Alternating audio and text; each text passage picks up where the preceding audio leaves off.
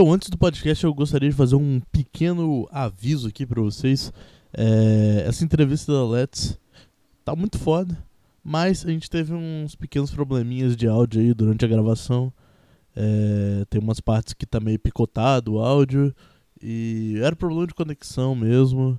Infelizmente, a gente gravando à distância, essas coisas eventualmente podem acontecer. A ideia do podcast originalmente era a gente gravar tudo presencialmente, mas infelizmente não é o que está dando para fazer. Inclusive, respeite o isolamento, fique em casa, não saia de casa. É, não deixe as pessoas ficarem entrando e saindo da sua casa sem necessidade. Importante. Então é o seguinte, é, vai ter uma, uns pedaços que estão com probleminha. É, peço compreensão de vocês, mas o conteúdo tá excelente. Então, é, se vocês puderem dessa vez ignorar esse problema, escutar. E eu vi que a Alex tem muita coisa muito foda pra dizer, tá ligado? Ela é uma pessoa inacreditável, ela tem muita história de vida foda e muita história relacionada à música, muita música foda também. Então escutem aí que é top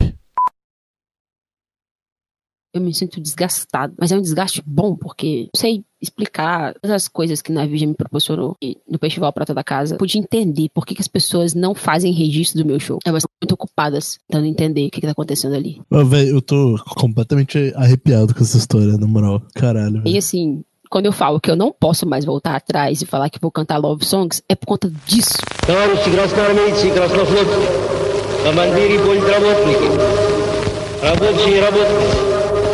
Колхозники и колхозницы, работники интеллигентного труда, братья и сестры в тылу наших врагов, временно подпавшие под иго немецких разбойников.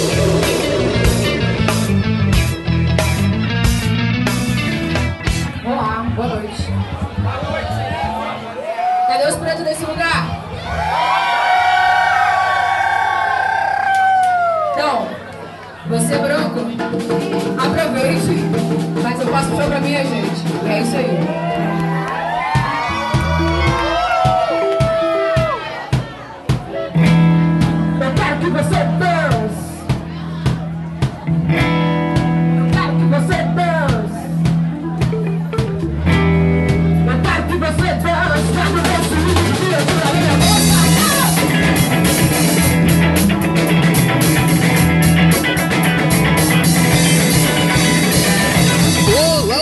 Manifesto. Eu sou Estevam de Paula, co-criador e organizador do Manifesto. Tô aqui hoje com o Gabriel Cardoso. Ah, eu sou o Gabriel, vocês já me conhecem do podcast que eu fiz com os meninos da banda Cosmo que eu tô aqui. É isso, que inclusive eu acho que pelo nosso calendário provavelmente foi semana passada. E a gente vai entrevistar a Let's hoje. E aí, Let's, tudo bem? E beleza? Tranquilão. Let's, que participou agora do segundo manifesto e foi um dos shows mais marcantes. Agora vai colar aí pra gente fazer uma entrevista maneira com ela e tal. E é isso. Isso.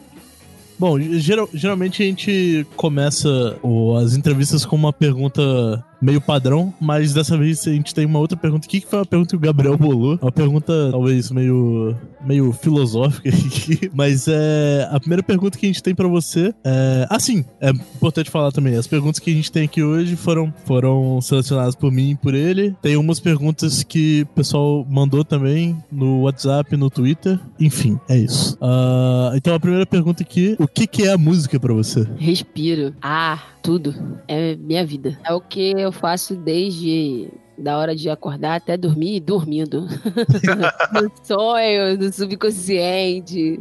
É tudo. Você já sonhou com alguma música que você compôs? Tipo, uma música que você ainda não tinha feito? Ah, eu sempre já perdi várias coisas boas. Porque, porque eu não lembro, velho. É, eu acabei de descobrir ao longo do tempo que eu preciso dormir com um gravador de celular do lado e um papel, porque senão eu posso perder várias coisas. É, tem muita gente que faz isso, né? É, mas, mas são, são os outros processos que a gente vai falar lá na frente.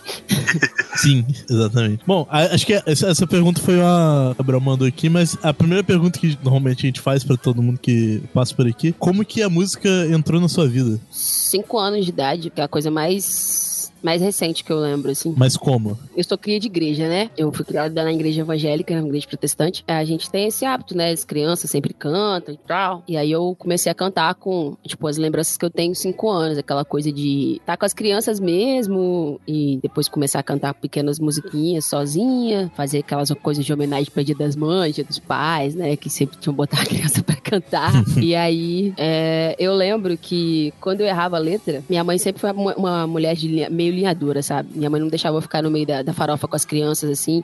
Sempre eu assistia os cultos do lado dela. Quando eu errava a letra, eu saía correndo e cho ia chorar, assim, no colo dela. E ela falava, para com isso. Mas foi isso, cara. Eu, eu aprendi a cantar, sempre quis, né? A can cantar desde de infância, por conta da igreja. E aí, depois crescendo, fui virando solista, né, dos grupos, e com mais ou menos 15 anos eu me interessei em aprender instrumento. Eu sempre quis é, tocar batera, é o instrumento que sempre me chamou a atenção desde criança, mas como eu era de igreja protestante, tinha essa coisa, esse machismo, né? Que mulher não pode tocar de saia e tal. Então eu sempre ficava namorando a bateria de longe, assim. E teclado, incrível que pareça, eu sempre fui muito fã de teclado, mas eu sei como constrói as notas. Mas tocar, eu não sei tocar, não sei nada de teclado, assim. Aí com 15 anos eu resolvi pegar um violão. E sempre teve um violão na minha casa. Eu sempre tive um violão no meu quarto. E eu sempre fazia sons com ele, mas não sabia o que tava fazendo. Eu sempre tive a mão direita muito boa, sempre tive batida. Não, não sabia fazer os acordes, mas sempre tive batido. Um belo dia eu cheguei em casa e o violão não tava lá mais. Meu pai tinha dado pra alguém. E eu falei, pô, vou aprender violão. Aí comecei, peguei o violão de um amigo meu na, na escola. Os amigos antes tocavam. Eu era a única voz de todo mundo. Tipo, tinha um grupo de 10 pessoas que a gente andava na adolescência. Eles nove tocavam. Pelo menos alguma coisa. Eu era a única voz. Eu falei, cara, tô cansada de só cantar para vocês. Vou aprender. E aí, aprendi sozinha. Fiquei olhando, ia pra igreja eu sempre tava junto com os músicos, porque eu era solista. Aí eu ficava olhando, e até que um belo dia falaram assim: Você já sabe alguma coisa? Sei, umas duas, três notas. Vamos tocar aí. Falei, mas como assim vamos tocar aí? Vamos tocar, velho. Vamos te dar um violão, uma guitarra, me deram uma guitarra. E aí você vai tocar sem som. Vai passar o culto sem som mesmo. Vai acompanhando a gente. Aí quando tá melhorando, a gente vai ligando o seu som, vai aumentando sua guitarra. E assim foi. Sei lá, com duas semanas eu tirei a primeira música de ouvido. Sempre tive um ouvido muito bom. Sempre quando o guitarrista errava, eu sabia. E eu olhava cara, um cara feio, tipo, os guitarristas da igreja, assim. E eles ficavam, putz, por que, que você tá olhando feio pra gente? Porque isso não bate. Por que, que não bate? Tá errado isso. Como é que você sabe? Eu falei, o som não bate com o som da minha voz, tá errado. E realmente estava errado. Let's! Quais são suas principais referências musicais? Longe agora. hein? Minha, prefer- minha, pri- minha principal referência, e eu só fui sacar isso depois de muitos anos, é gospel, né? É um cara chamado Max Nascimento. É um cantor pentecostal. Olha só. Ele é, é, ele é dos Paralamas. Ele era trompetista, eu acho. Tocava metais dos Paralamas. Aham. Sempre gostei do, do tipo dele cantar, é porque é meio, era um meio funk, assim, sabe? Tinha, tinha um brilho de funk bem lá no fundo. E era muito rasgado, né? Livre. Não era tão pentecostal quanto a galera antigamente fazia, né? Ele era diferentão, gostava muito dele. Meus pais me davam é, vinil dele e tal. E aí eu, eu sempre cantava as músicas dele, achava genial o jeito, os metais, né? O swing, né? As pessoas falam, ah, Aham. o seu swing vem de James Brown. Não, meu swing vem de Matos Nascimento. O cara era a referência do que eu tinha na época, sacou? Você não podia, né? Eu não tinha acesso a, a cantores, como diria a galera, do mundo, né? A música secular. Meu mundo era aquele ali. E aí, com o tempo, adolescente, né? Adolescente descobre que existe um mundo além do gospel. Mas eu não fiquei muito nessa. Eu gostava bastante de Oficina G3, né? Gostava de rock. Durante muito tempo foi a cabeça que só ouvia rock. Tinha uma banda gospel que era tipo a cópia uma cópia gospel, uma cópia crente de Angra. caralho. Muito idêntico, saca? Era muito idêntico. Era o tipo de coisa que eu escutava, assim. Era as cópias, sabe? Fruto Sagrado. Fruto Sagrado era tipo uma, uma cópia de, sei lá. É. O nome daquela banda brazuca, que é, que é gringa, mas é de trash. É, Sepultura. Fruto Sagrado parece muito com Sepultura, sacou? Tem, tipo, muita influência, assim. Você dá uma ouvida assim, tipo, hum, isso parece, sabe? Então eu, escutava essas coisas, eu gostava de rock pesado, mas, né, com, com a- uma, uma máscara ali, Jesus. Glória a Deus, aleluia. Mas é isso. Fui influenciada por essas coisas, sacou? Aí depois é, eu descobri o, o RB, o soul, o soul gospel, tipo, King Funk, o Grupo Elas. O Grupo Elas é um, vamos dizer que seria um ruge da vida, sabe? Um ruge melhorado pra caralho, assim, sabe? As meninas cantam cacete. Grupo Elas, muito bom. Muito bom. Pra caralho. Eu tinha essas influências, né, do, do gospel. O gospel sempre foi muito presente. Até depois que, tipo, eu parei, eu saí da, da igreja e tal, ainda, ainda escuto muita coisa. Fiquei de mal com essas paradas durante um tempo. Mas, mas o que é o que era bom, eu ainda pego pra escutar como referência, assim, sabe? Mas atualmente, pra hoje, eu fui atrás da- das coisas mudantes. Aí eu escutava muito Djavan, muito Gilberto Gil, os, os Brau da vida, Zé Soares, um, pouco de samba. Eu falo que eu tenho pouco tempo ainda, pra, eu não recuperei tudo que eu te deveria ter escutado quando adolescente. Eu ainda tô, eu ainda tô escutando muita coisa que eu preciso escutar, entendeu? A galera fala, ah, porque eu escutava tal coisa, tal coisa, tal coisa. Nesse tempo eu escutava outras coisas, né? Eu tenho que correr atrás pra escutar várias paradas que a galera escuta, mas acho que todo mundo tem seu tempo, né? Querendo ou não, eu tive a mesma influência que todo mundo, mas escutando coisas diferentes. Sim. Com certeza. Enquanto vocês estavam escutando um funk com letras normais, eu tava escutando um funk com Jesus. E essa galera, com certeza, bebeu da fonte que me foi proibido de beber, né? Que hoje eu posso beber. E é isso, né? Porque a música, que, querendo ou não, são referências de referências, né? A gente acha que É, são sonoridades parecidas, né? criando algo novo. Não, você está copiando alguma coisa que já existiu, né? Porque nada escrito, se copia, né? E assim vai. Afrobeat também, eu acho que você já falou sobre isso alguma vez. Sim, Beat é uma descoberta nova. Né, de um ano pra cá que eu escuto Afrobeat. Foi uma coisa também que eu tive que fazer as pazes com música africana, né, por conta da- das questões religiosas. A gente acha que né, coisas que remetem religiões afro, afro acabam sendo demonizadas, né? E aí eu tive as pazes comigo pra entender e tal, que não é assim, que eram só músicas. Por exemplo, eu não escutava Margarete Menezes, pra você ter noção. Caralho. Porque, sei lá, né? Dandalunda. Dandalunda, vai, Panda. O que, que essa mulher tá cantando, velho? Aí, tipo, você cresce ouvindo que é coisa do cão, e pá, e tipo. e aí, tipo, não, não posso ouvir isso, isso é. E aí, hoje em dia, eu canto o quê? Graças a Deus, né? Como diria o- a própria Bíblia: Conhecereis a verdade, a verdade vos libertará. Então, Olha só. eu me sinto mais que liberto, né? Então, tá, tá tudo bem. Hoje em dia tá tudo bem. Gostar de batuque, gostar de popular macumba, bem, porque a gente pratica também. Um dia eu sou um bandista, né? Quem diria? A vida é um- uma grande caixinha de surpresas. E aí, então as influências Uma todas boa são caixinha de essas. surpresas. É, ah, mas as influ- as influências são todas essas. Eu falo que eu sou uma grande mistura. E hoje em dia eu tenho um foco maior, né? Que é na- nas músicas com, com batidas afro, né? Tal. Ainda gosto do bom e velho rock and roll, não consigo dispensar. Mas hoje em dia eu foco mais em, em música afro e em música BR. Eu tenho muita preguiça hoje de coisa gringa. Ah, sim. É, eu já vi. Eu não lembro, acho que foi o Thiago Martins que falou que em tempos de. Ah, não sei, tempos de crise, né? Do jeito que a gente tá vivendo de repressão, cultura popular, acho que a gente se volta muito pra.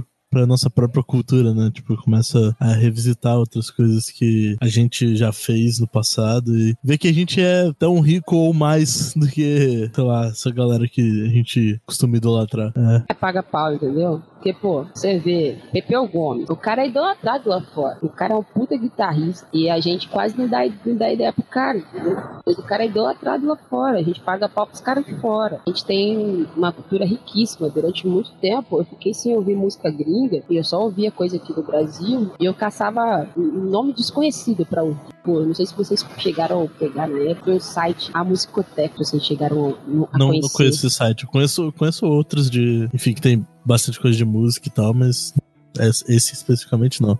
A musicoteca era tipo um museu, assim. Galera de, de todo mundo mandavam os álbuns pra lá e era gente do Brasil inteiro que você, tipo, quem é essa pessoa? E quando você ia ouvir, era uma parada, tipo, caralho, muito boa. Eu conheci, tipo, antes dessa galera fazer sucesso, já sabia quem era, porque tava lá na, na musicoteca e três anos antes, entendeu? Eu já conhecia as músicas, papapá. Gostava de ouvir o diferentão, o lado B das coisas, né? É, a gente que mora aqui no Sudeste fica muito nessa, nesse eixo Rio-São Paulo, né, tal, não sobe, né, no máximo que a gente faz é ir na Bahia, mas, por exemplo, a galera do Pará, eles têm uma música riquíssima, a galera faz sucesso lá dentro não desce, fica lá, fica rico lá, é top das galáxias lá, depois de muito tempo, depois, tipo, a galera tipo, enjoou deles, que eles vêm descendo e aí tomam o Brasil todo, mas o quanto é rico o som deles por estar muito próximo ali, né, da Guiana, de outros países ali e tal, que tem, tem a- as músicas caribenhas e tal, as influências do Caribe, pá,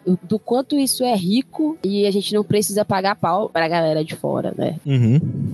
Sempre penso muito nisso. A gente é rico pra cacete. Não, não existe forró fora do Brasil, sacou? A gente que criou o negócio de forró. Troço mais doido, mais gostoso que forró. Que forró. Eu sempre falo que a verdadeira, verdadeira psicodelia é as músicas daqui, as músicas regional daqui, são as verdadeiras músicas psicodélicas que a gente tem e a gente tem que investir nisso mesmo. É, velho. Você quer o cara, tipo, o Luiz Gonzaga era um gênio, porra. O cara era o rei do Baião, fez que fez, sacou?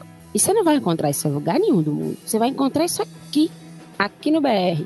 E eu vou entender o que o cara tá falando. Aí o camarada tá falando lá nas gringas lá, falando da mãe da tia dele, xingando a avó, não sei quem. Sei lá o que o cara tá falando, meu irmão. Eu sei que o Luiz Gonzaga fala que o forró aqui é muito bom. Vamos chamegar. E isso, aí, isso aqui eu entendo, entendeu? Isso não tem que é mais, mais psicodélico que isso. Não tem. Tipo, Exato. provas que a gente é tão louco, tão psicodélico, é Bugarins. Bugarins faz um sucesso no mundo inteiro. Sim, mas a, e a- a galera lá fora paga mó pau pra, pra, pras bandas daqui, tá ligado? Zé Maria, por exemplo, não sei se vocês chegaram a conhecer, Zé Maria é daqui. Zé Maria fez muito mais sucesso fora do Brasil do que aqui dentro. Quase ninguém sabe quem é Zé Maria e quase ninguém sabe ainda que Zé Maria é do Espírito Santo. Eu conheço porque. Só porque quando eu trabalhei no Metrópole tinha um DVD de um, de um clipe deles. É, e é daqui. E os caras, todo mundo paga pau lá fora. Os caras pagam pau pra eles. Ah, eu nunca ouvi, eu, mas acho que o. Acho que foi o Vini que mencionou no, quando a gente entrevistou a Bad Fields. Alguém deles, não lembro quem exatamente. Mas, enfim. Bom, já que você estava falando aí das suas referências, coisas que você, você curte, coisas que você tem focado agora, é, como que você define a sua sonoridade? É um grande vixe, né? Que como definir a minha sonoridade? Esses dias eu tava fazendo um rolê e aí eu, eu acho que é um, um afrogroove brasileiro. Esse termo já existe? Eu não sei. Mas se não existir, a gente tá criando mesmo, entendeu? Eu acho que é tipo um Afrogroove Brazuca, cara, porque, né, eu tenho a, a- essa coisa de colocar um pouco de ritmos BRs, né? Tem o groove, que não é BR, Uhum. né? O groove tá muito presente não só na minha guitarra, mas minha voz também. Tem questões de, de dos mecanismos, de explorar os agudos os graves, né? De sei lá, cantar largado, né? Acho que quando eu canto as minhas músicas, eu canto muito largado. Tipo, Vitorinha Triste é muito aberta, estridada, né? Tipo, ah, começa já com. Ah, tipo, né? Muito jogado. E BR, né? Porque já, tipo, Viagens do Sertão é um, um shotzinho, um baiãozinho disfarçado né, ali, que não dá. Eu tento fazer uma linha do que eu toco, mas se você pegar minha playlist de show, não dá pra saber o que, que vem depois. Porque as músicas são muito diferentes uma da outra. Sabe? Vitória Triste é de um jeito, é nu já é tipo um, um, um rockzinho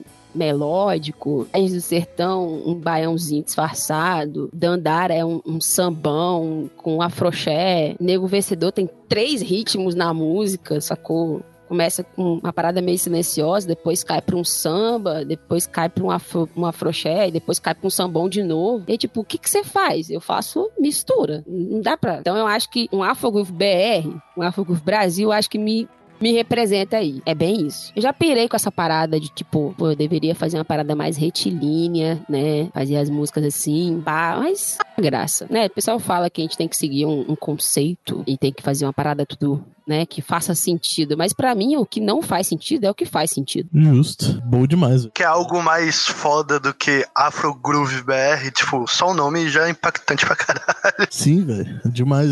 É, na real, assim, você pode inventar uma- um gênero pra uma sonoridade também, tá ligado? Isso aí é você que vai definir. Você que vai definir a sua performance artística, tá ligado? É porque a gente pensa muito nesse rolê da parada do, do comércio, né? Querendo ou não. É tipo, ah, o que seria comercial, o que não é comercial, mas pelo fato de eu fazer música que tem uma pegada militante, né? Querendo ou não, algumas músicas é o que eu falo, a gente começa falando de amor pra depois dar porrada.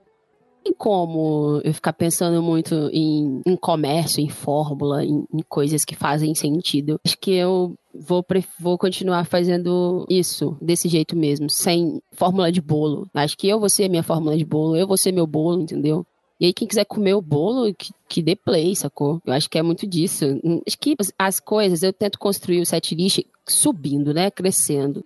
Foi uma parada que me disseram um dia. Eu nunca sei o que esperar de você, porque suas músicas elas não são iguais. Quando a gente acha que você vai seguir uma linha reta, você faz uma pausa, tem tipo um silêncio. Depois do silêncio tem uma quebradeira, e aí você tá dentro do afoxé e você simplesmente volta pra um groove. Qual a lógica disso? Que ninguém consegue supor a próxima nota ou que o próximo ritmo, se é que vai ter algum ritmo que você vai fazer. E aí depois que eu ouvi isso, de uma pessoa, eu fiquei assim, cara, é isso. Eu parei de me preocupar, sacou? Que é isso. Ela conseguiu que eu me entendesse. E é legal, né? Porque às vezes você acha que tá fazendo as paradas erradas e no final das contas você tá acertando mesmo, né? Mas você domina o público também, velho. Tem esse, esse carisma aí. Acho que você poderia fazer qualquer coisa ali no seu show que a galera ia comprar também, tá ligado?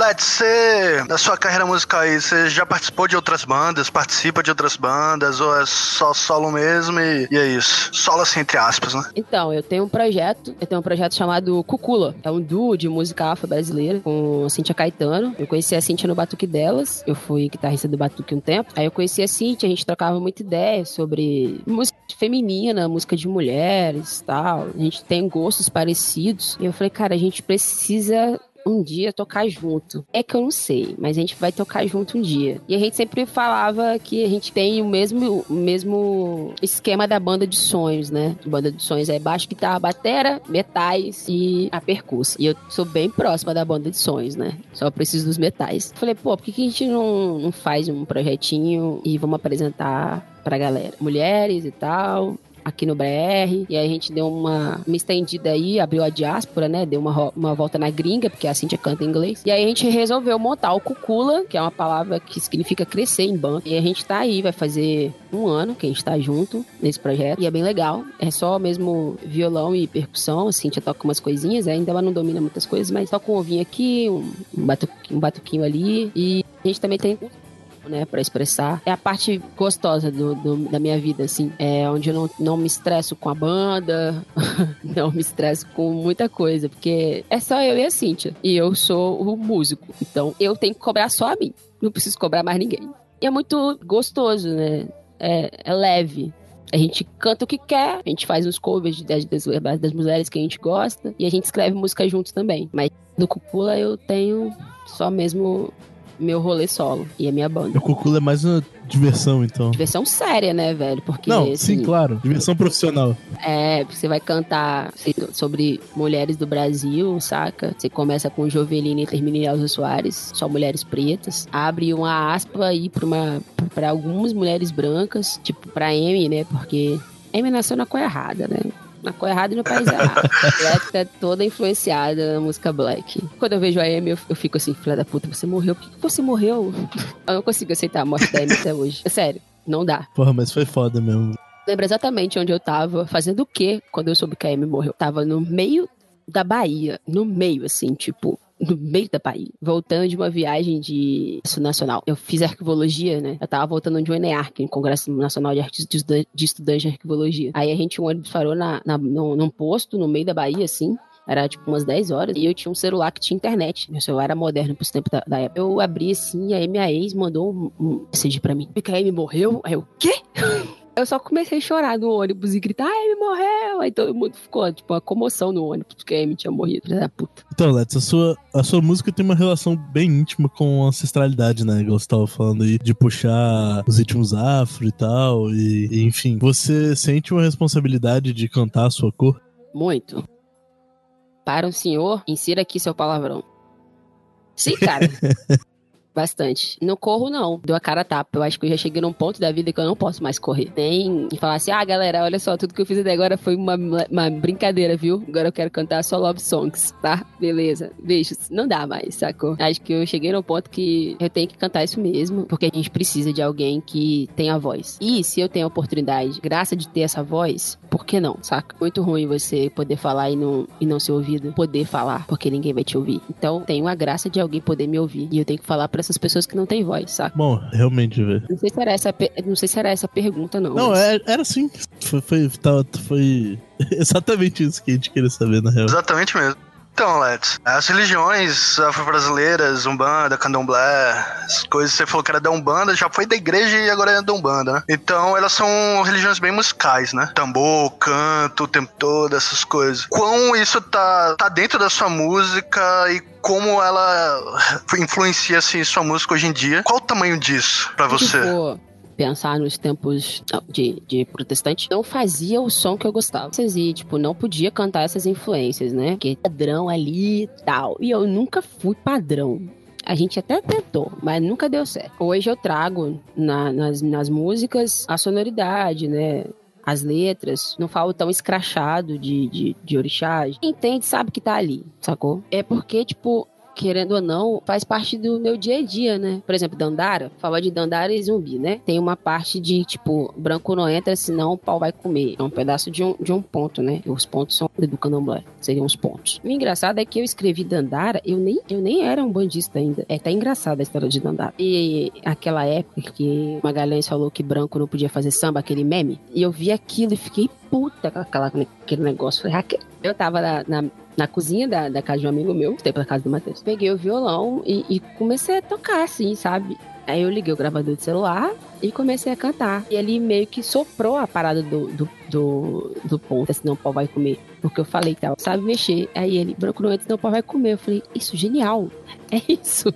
E aí foi. E aí, tipo, eu fiz isso. E aí, tipo, eu era eu não era, não era bandista, mas o Matheus era já, e tipo, ele ficava, tipo, você precisa ir no terreno, eu preciso, não, deixa isso pra lá. Mas assim, né, eu tava tentando quebrar os meus próprios preconceitos né, com tudo isso. Dentro da militância, eu sempre quis estar dentro do movimento social né, preto, mas eu não achava meu lugar. Sempre eu achava bem, não me sentia acolhida. Que depois que eu, que eu fiz essa música e mostrei pra uma menina, movimento preto, ela virou e falou pra mim assim: falando de zumbi, isso é muito pouco de, água fria, né? Falando de dois ícones do movimento negro. E aí uma pegada de, de religiões afro. Como assim é fútil? Fiquei mal com aquilo, né? Sim, fiquei na minha, não falei nada. Eu escutei aí a crítica, eu fui maturando, né? Tipo, um tempo entrei pro terreiro, né, virei um bandista, entendendo o significado das coisas e essas coisas na minha vida sem nem perceber. Você sabe aquela coisa que você só só cai em si depois? Hoje em dia eu faço conscientemente, mas não fazia consciente não.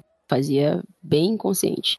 E hoje é tudo, né? Não tem como é, separar mais o que eu sou, eu sou espiritualmente falando, que a espiritualidade sempre andaram lado a lado na minha vida. Sempre vesti, fui vestir, sempre vesti a camisa da empresa, né? Sempre levei muito a sério. Acho que a música e o músico em geral, sabe? Eu ficava muito puta, levavam a sério a música. Iam pra igreja tocar só por, por esporte. Tô pra falar aqui. Eu sou guitarrista da igreja. E não, cara, eu acho que é muito importante, independente de, de qual religião você vá, o músico dentro da, da, religião é o que chama, sabe? Quando você toca o atabaque, é porque você tá chamando a galera para entrar, pra galera abre a reunião com o atabaque. Nos cultos, se abre os cultos com louvor. E às vezes ninguém tem saco para ouvir a pregação, mas o louvor, ele alcança você. E aí, se você não tiver integrado daquilo, não tivesse dado se entregue aquilo, como é que você vai fazer que o outro sinta se você não sente? Dependente do, de qual for o seu é que levar muito a sério, porque a música em si, ela já mexe muito com a gente. Então, para mim, é uma parada que não tem como desvincular. Então, é tipo, é muito, muito tudo. É tipo, é um caldeirão de emoções, junto, todo o tempo. Lattes, você tem referências literárias na hora de escrever suas letras? Tenho muito, mas não penso. Posso, posso ter sem pensar, entendeu? Mas não, não, não penso, não. Até porque meu processo de escrita é muito vomitado. Ligo o gravador do celular. Eu não penso. Nunca parei para escrever, tipo, ah, eu vou escrever uma música aqui. Aí eu vou, pego a caneta, papel, pá, escrevo e não tem ritmo. Eu nunca fiz música assim. Eu já musiquei poesia dos outros. Já peguei poesia e comecei a ler cantando. E tipo, aí eu faço o, o movimento de ligar o gravador do celular, para não esquecer. Pego, já leio cantando e aí tá pronto. Só mexe uma coisa aqui, uma outra ali, mas assim, gai, tipo, ah, lé é rima com cré, que isso que faz aqui o que o outro. Bom, agora a gente vai pegar o violão, dó, combina com lá maior, tá bom. Não, nunca funcionou. Tudo de uma vez. É tipo downloads. Eu baixo as coisas. e você tem alguma composição que você dividiu com alguém, tipo uma letra? Já que você tá falando aí, você musicou é, poesias de outras pessoas. Já musiquei coisas dos outros, mas muito por esporte, assim. Escuta isso aqui e tal. Nunca não tenho música com ninguém. Já fiz os backs pra galera, mas pra falar que não tem com ninguém, tem com Cíntia. Eu musiquei uma música dela. A gente tá compondo uma música. Ah, lembrei de mais uma coisa. Teve o processo com do Luz Deu Fuego, que foi um projeto que a Gabriela Brau fez. Sim. Tal, era pra gente gerar uma música, né? Aí foi uma música composta 15 pessoas. Isso. Caralho. É, 15. Foi dois dias intensos com 15 garotas, duas moças de fora, a Naná, Naná Rise. Era um curso pra gente e tal. E aí, de manhã, a gente pensou numa temática. Foi aí que eu conheci a Raia, a Lola, do Melaninas MCs também tava. A música não foi lançada. Eles cantaram uma vez só no evento, tribuí com essa, com essa música costurada aí, com as mulheres dentro do estúdio, acredite. Que Então, foda, velho, que foi uma foda. experiência muito doida, assim. Que, tipo, todo mundo chegou e, tipo, ah, ninguém... algumas pessoas conheciam, outras não. E aí, aos poucos, todo mundo virou BFF, sacou? Tudo pra, como diz o povo, né? Tinha tudo pra dar errado, né? Tipo, 15 mulheres dentro de um estúdio. Que gritaria pra tracar deixando seus comentários. Mas não, cara, foi a parada mais organizada da minha vida. A gente decidiu o que escrever e, tipo, todo mundo ouviu todo mundo, sabe? Uma moça começava a cantar, aí fechava a boca, automaticamente a outra começava a cantar e elas pareciam que elas tinham se organizado pra fazer, porque tudo deu muito certo. Parecia que era assim, já tava tudo pronto, só esperando a sua vez pra cantar. Mas não, foi orgânico. Só nasceu. Muito doido. Foi dois dias que não dá pra descrever, assim, a, a loucura que foi. Por mais que a gente tente falar, posso ficar horas falando daquele dia, e nunca, vou chegar num ponto pra falar o que, foi aquele aqueles dois dias. Foi muito doido. Gabriela Brau, se você escutar isso, muito obrigada. Um dos pontos mais altos do seu show, Let's, é a música Navio. E a letra de- é, da música é bastante marcante, né? É, fala um pouco como surgiu a música pra você, como, como foi a composição dela, também foi esse negócio mais vomitado. Então, eu faço parte do movimento do movimento negro chamado Ciclo Palmarino. O Ciclo fez um, um acampamento da Juventude Negra em janeiro de 2000 e 2019, ano passado. Eu conheci o pessoal do, do Ciclo Palmarino por causa do Sarau Palmarino que acontece na Zilda todo sábado, todo primeiro sábado do mês. Mais ou menos 4 horas da tarde, a galera faz esse sarau palmarino, que é um, um palco aberto, assim, tipo, você pretinho, pretinha. Não precisa ser preto, não, mas né, como é, é o nosso quilombo. A galera vai e, e é um palco livre. E aí um dia eu fiquei sabendo e cheguei lá. Fui lá cantar umas músicas, a galera me recebeu muito bem. E aí eu passei a seguir a página, comecei a ir em todos os rolês, me enfiei no meio do movimento. Aí eu finalmente achei um movimento negro que me representava, que aí foi minha família. Então, eu tinha falado que eu não me sentia à vontade, né, nos movimentos negros que eu tinha procurado. E aí eu achei a galera do Marinho. E aí eles fizeram esse acampamento. Eu me inscrevi, fui selecionada, e aí fomos, acho que foi 30 jovens selecionados. A gente, a gente encheu um busão, foi mais ou menos aí, 30 jovens. Aí eu conheci algumas pessoas, outras nem tanto. A gente um final de semana no porto de São Mateus. Do mesmo, assim, lá embaixo. O porto era o, o lugar onde chegavam os navios, né? Que traziam as cargas e tal. Trazia a galera, né? Presa, os negros. Chegavam por ali. Ainda existem as casas, os casarões, né? Tem uma que é prostitutas, né? Porque deixaram, deram o porto ser vivo durante muito tempo, defenderam o porto durante várias vezes que foi necessário. E a gente ficou ali. A gente ficou dentro de um, de um que a prefeitura deu pra gente, a Casa de Cultura. 30 jovens que nós conheciam, alguns sim, outros não. Três dias. Todo mundo pretinho. A gente tava num quilombinho. E foram os três melhores dias da minha vida. Daquele ano, 2019, se eu posso falar, os três melhores dias da minha vida foi em janeiro. Nem pra descrever, cara, porque só senti amor. Amor reverberando em todos os lugares possíveis. Al era todo mundo BFF, todo mundo amigo, todo mundo irmão, todo mundo se fala ainda hoje. Todo mundo é meu fã. todo, mundo, todo mundo vai nos meus shows, todo mundo compra minha arte, veste a camisa, sabe? Eles vestem a camisa da empresa Let's. Então, o seu canto é pra essa turma. Toda vez que eu penso, cada vez que eu toco navio, eu, eu penso nisso. Pra quem, por quê? E aí, a gente tinha umas programações, né? A gente chegou na sexta-feira e tal. Tinha as programações, fizemos é, fazer e de noite, né? Como boas pessoas que somos, fomos pro boteco. Justíssimo.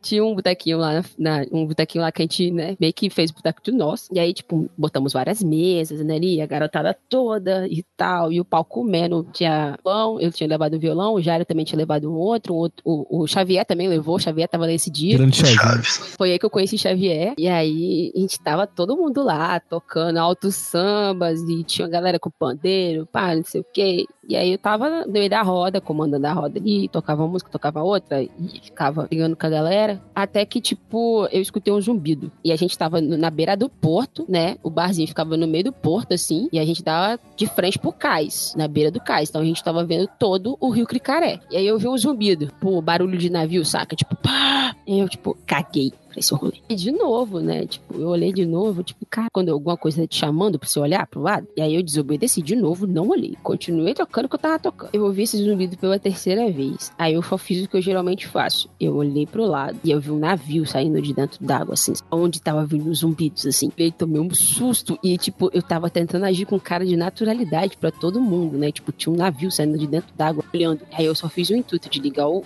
o gravador de celular. E aí eu não lembro de mais nada. Acordei do transe. Eu comecei a, a tocar navio, olhando pro, pro, pra margem do Rio Cricaré, olhando pro navio lá, me olhando. E aí eu, tipo, só vi uma cena, sabe? Eu, eu tinha consciência de onde eu tava, o que que eu tava fazendo, quem tava do meu lado, os sons que estavam ali, a galera conversando, até que eu ouvi alguém falar assim: a gente nunca viu isso antes.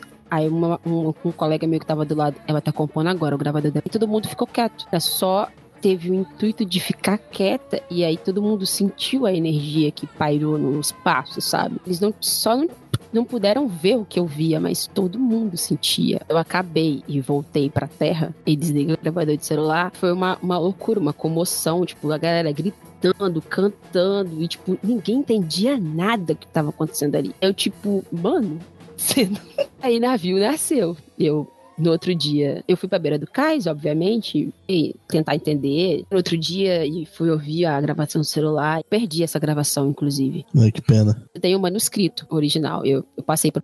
E no sábado, à noite, ia ter sarau, né? A gente faz sarau. Aí eu cantei a música pela primeira vez para todo mundo. E, tipo, a gente fala que é o, o hit do acampamento, né? Isso, né? Navio, valo, só foi um instrumento de para receber navio, sabe?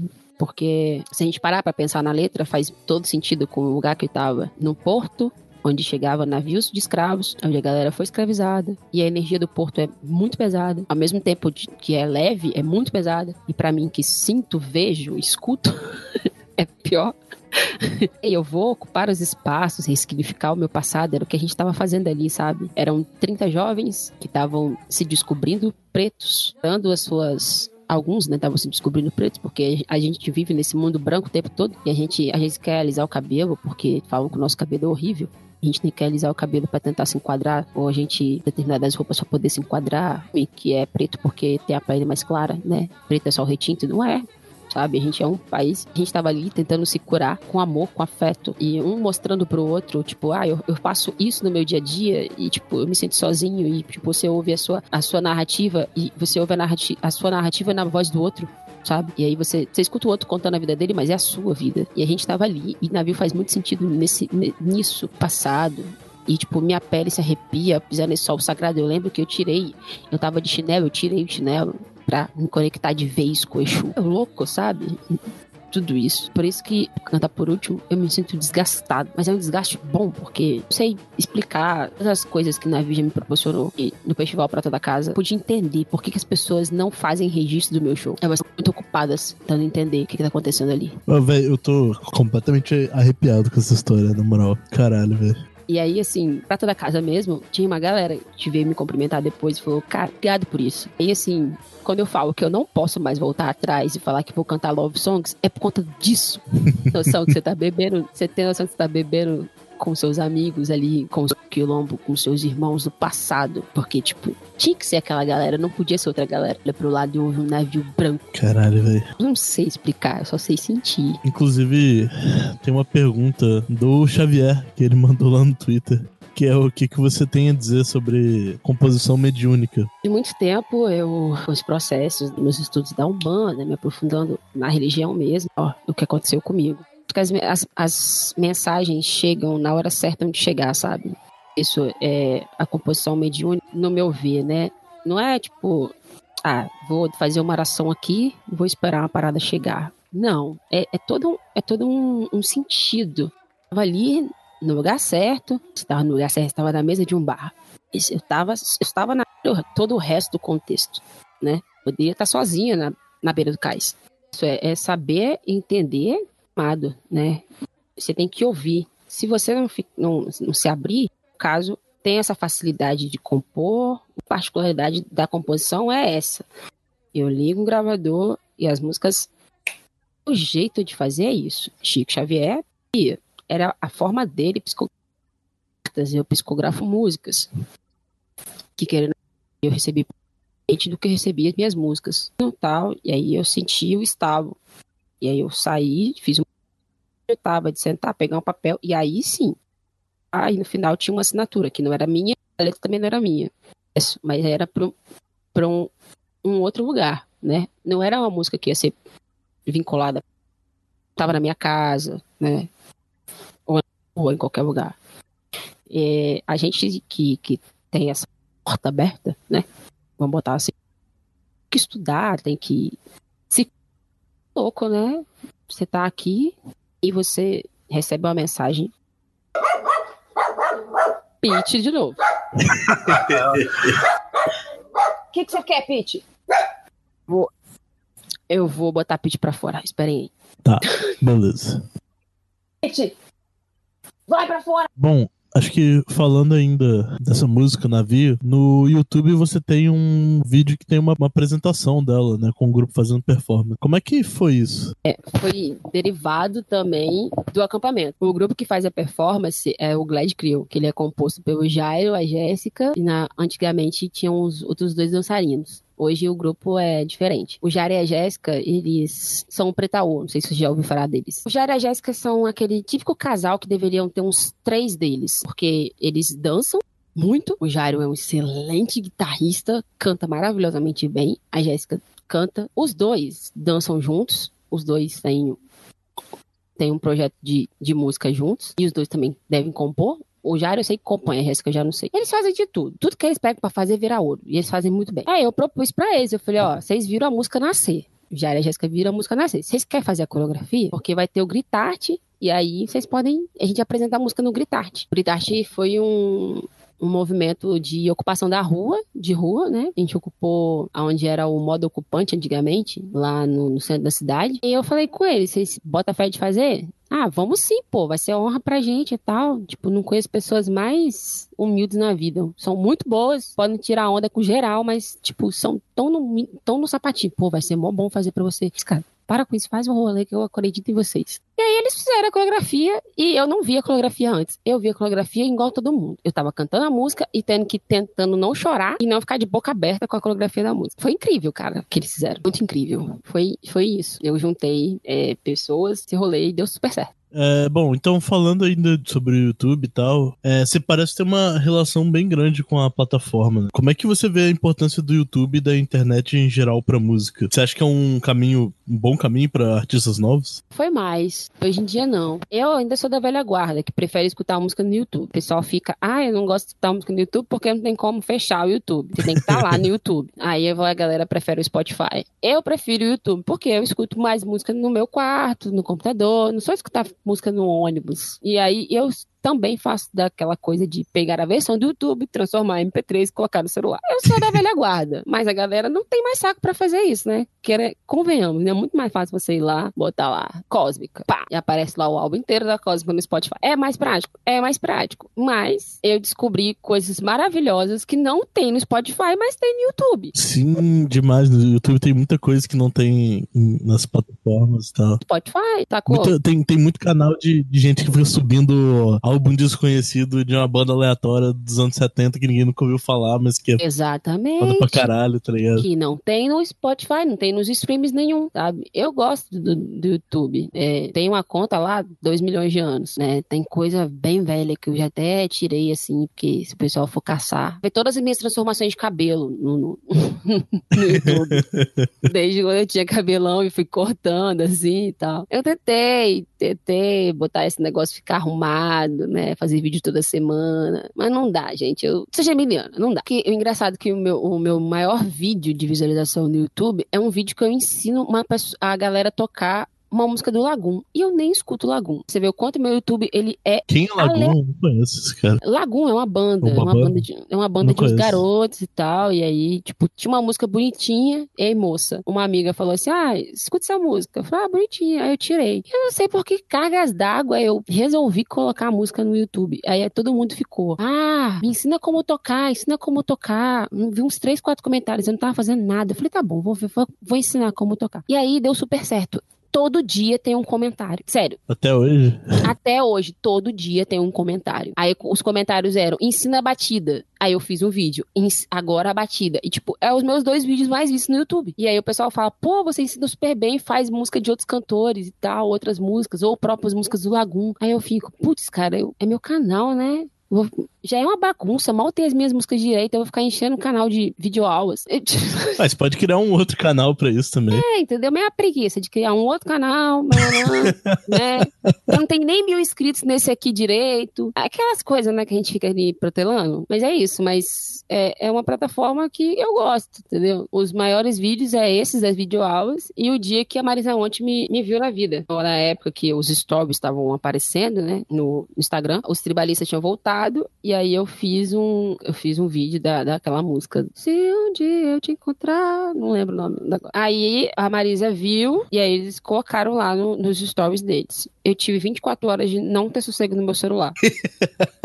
Porque foi, foi linkado nos três, né? O Carlinhos Brau, a Marisa e o Arnaldo Antunes colocaram nos stories deles. Aí brotou gente, tipo, do inferno, assim.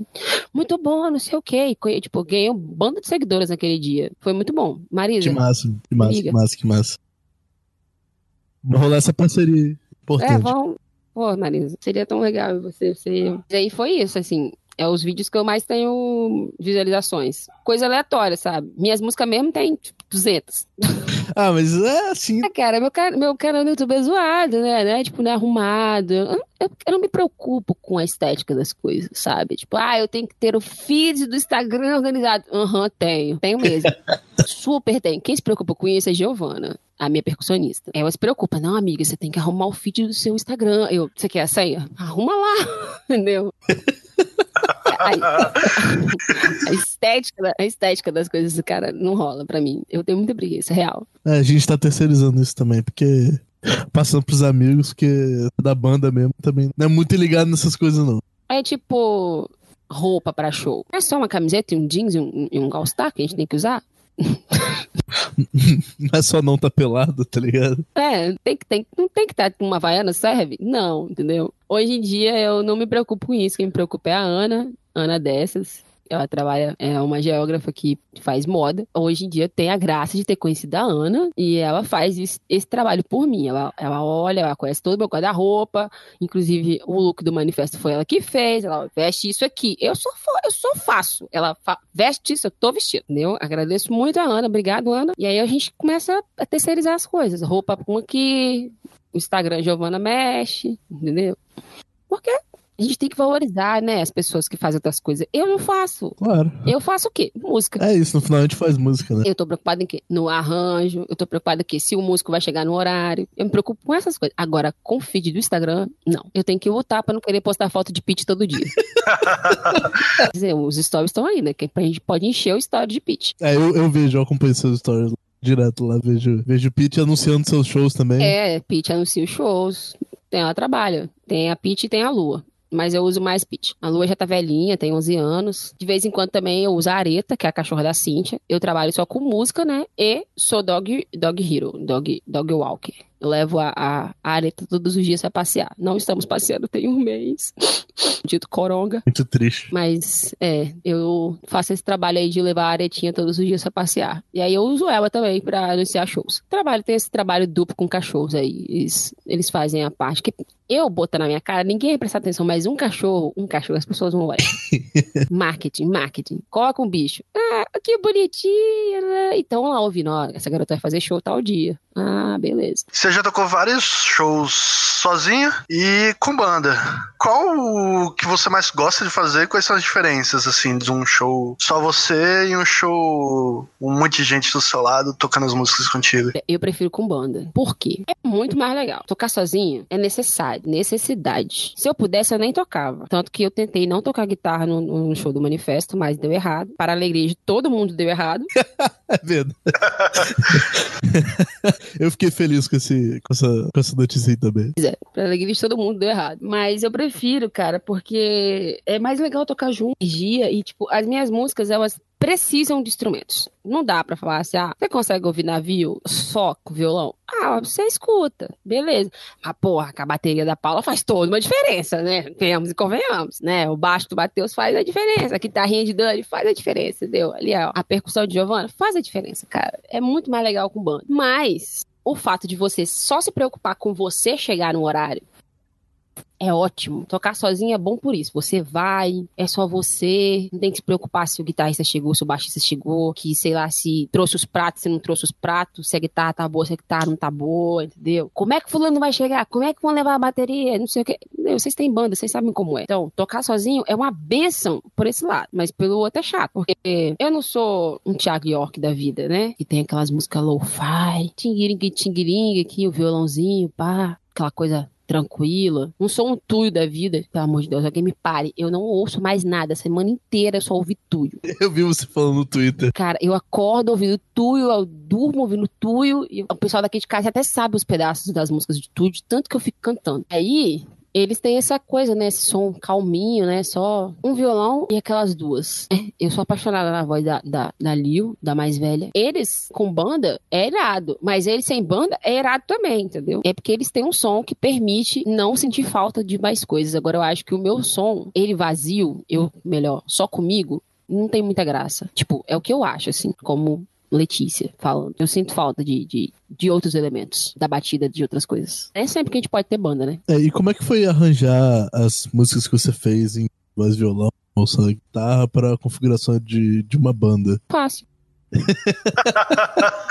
Foda. Muito fácil. Porque na minha cabeça sempre, sempre nasceu daquele jeito, entendeu? Aham. Quando eu faço música, eu escuto tudo, tudo na minha cabeça já vem tudo pronto, entendeu? O baixo vai fazer isso, a bateria vai fazer aquilo. Tipo, eu toco com gente muito boa. Então, quando, quando eu vou mostrar as músicas, eu mostro as músicas pra Giovanna e falo assim, calma, Giovanna, a música é essa? Por exemplo, a primeira vez que eu fui tocar navio com Giovanna, ela nunca tinha nem ouvido. Ela só foi. Aliás, muitas das músicas que eu toco com Giovanna, ela só vai. Depois que ela fica bonita aquela música que você fez, né? Gostei.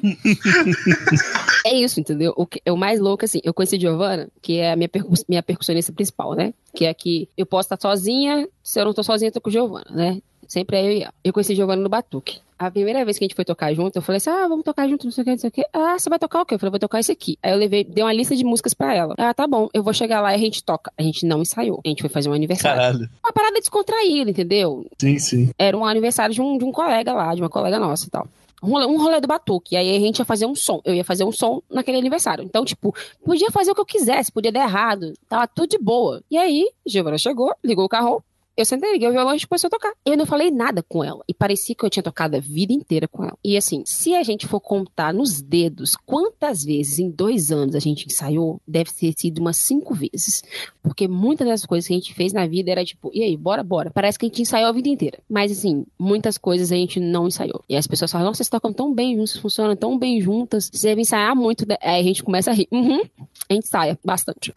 Todo dia. Todo dia a gente tá ensaiando. Tudo. Três vezes por semana. É, tamo lá, direto. E aí a gente conversa muito, né? Tipo, nas minhas músicas a gente conversa, a gente fala, aí vai, ela toca, fala, "Ah, não gostei disso aqui não, faz isso e isso, faz, troca aquilo, pô. Entra, funciona, tipo, igual o, o, o Matheus, que é o baixista. Primeira vez que a gente foi tocar e tal, eu fui lá na casa dele, mostrei as músicas, ele foi, fez a linha de baixo, falei, pô, gostei disso aqui. E aí, tipo, Dandara, que é a música mais complicada, assim, Dandara sempre dá um, um, um erro, porque muda muito de ritmo. Eu falei, ó, eu quero a linha de baixo, eu não sei tocar, esse, eu não sei fazer, eu não sou o baixista, eu, não sou o baixista que eu queria que eu queria na minha banda. Entendeu? Sou altos grooves na minha cabeça, mas na hora de, de botar na mão não funciona. Então eu faço com a boca. Falo, é isso, isso, isso, isso. Não sei como é que você vai fazer isso aí, mas faça.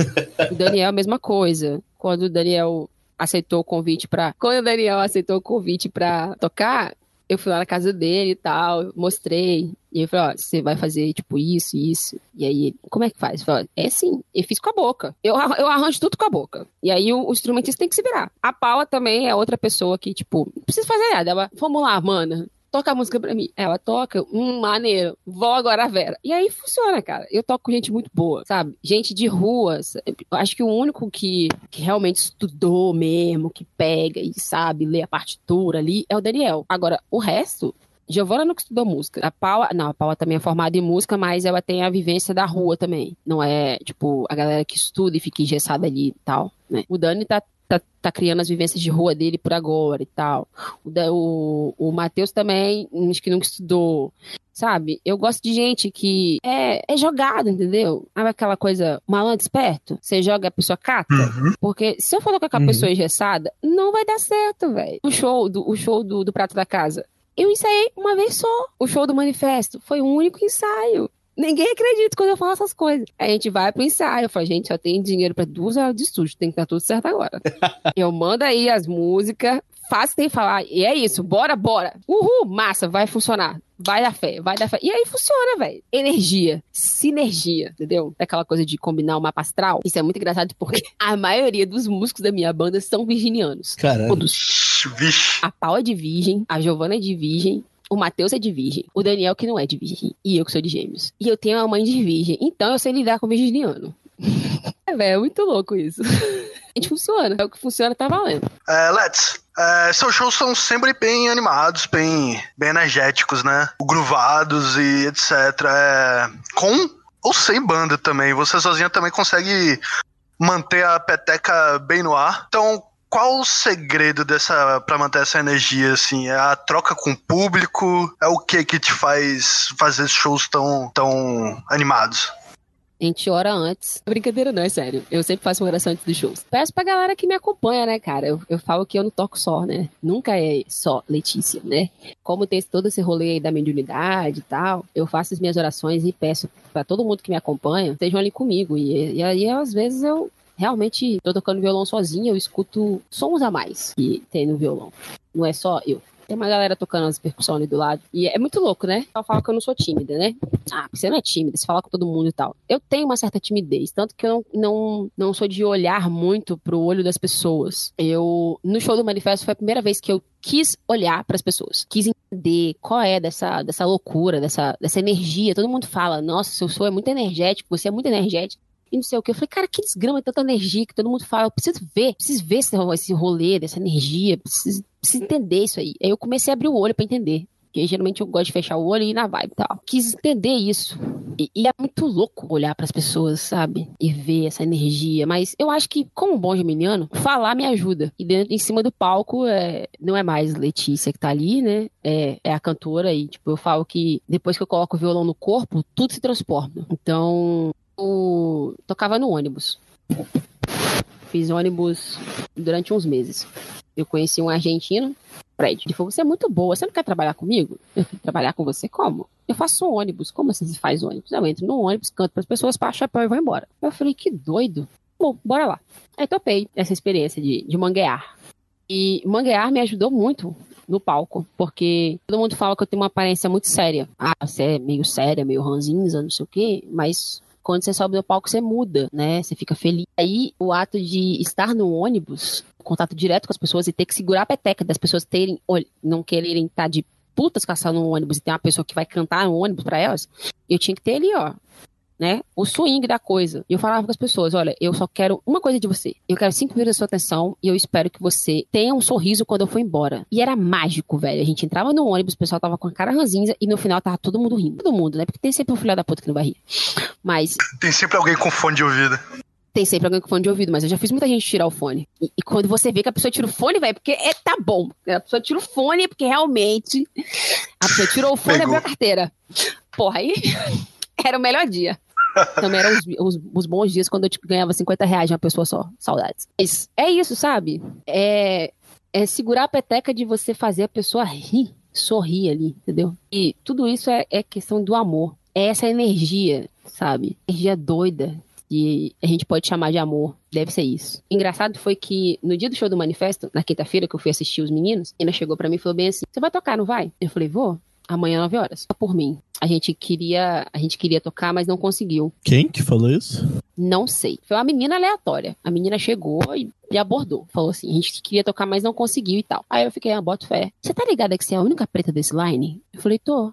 Então, vai lá e representa a gente. Eu vou trazer um monte de amigo meu pra ver seu som. Pra isso que eu toco, sacou? É pra isso que eu tenho que ter amor, energia, tem que segurar a peteca. É, são coisas assim que fazem valer a pena não tocar e não ter cachê. É para essas pessoas que eu toco. É para essas pessoas que eu tenho que ter alegria, energia, sorriso. Porque o dia pode estar uma merda, mas é tão legal botar um sorriso no rosto de alguém. É tão legal desafiar as coisas, sabe? Por isso que eu acho que, que é essa energia. Louca. E no dia do Dia Internacional da Mulher, dia 8 de março, eu fiz um show lá na, no Parque Moscoso, né? No dia do 8M. Teve um evento do 8M e tal. E aí eu contei foi só eu. Foi, eu me apresentei três vezes nesse dia. Eu me apresentei como Let's, depois me apresentei como Cucula e depois eu fui a guitarrista das Mulheres do Kizomba. Eu, como, como Let's, eu me apresentei e tal, e aí eu falei sobre as minhas vivências como mulher preta LGBT. E depois que eu saí do palco, uma menina veio desesperada me abraçar chorando, agradecendo por aquilo. E eu nunca entendo que as pessoas choram, sabe? E deve ser isso, entendeu? É esse que é o segurar a peteca. E era só eu, entendeu? E eu pensei que assim, pô, que show chato, velho. Só eu. É minha guitarra. Eu e Betânia contra o mundo. Não é, né, velho? Depois que você recebe um feedback desses, de alguém chorando e falando assim, obrigado pelo que você cantou e obrigado pelo que você falou. Eu não tô sozinha, nem a pau.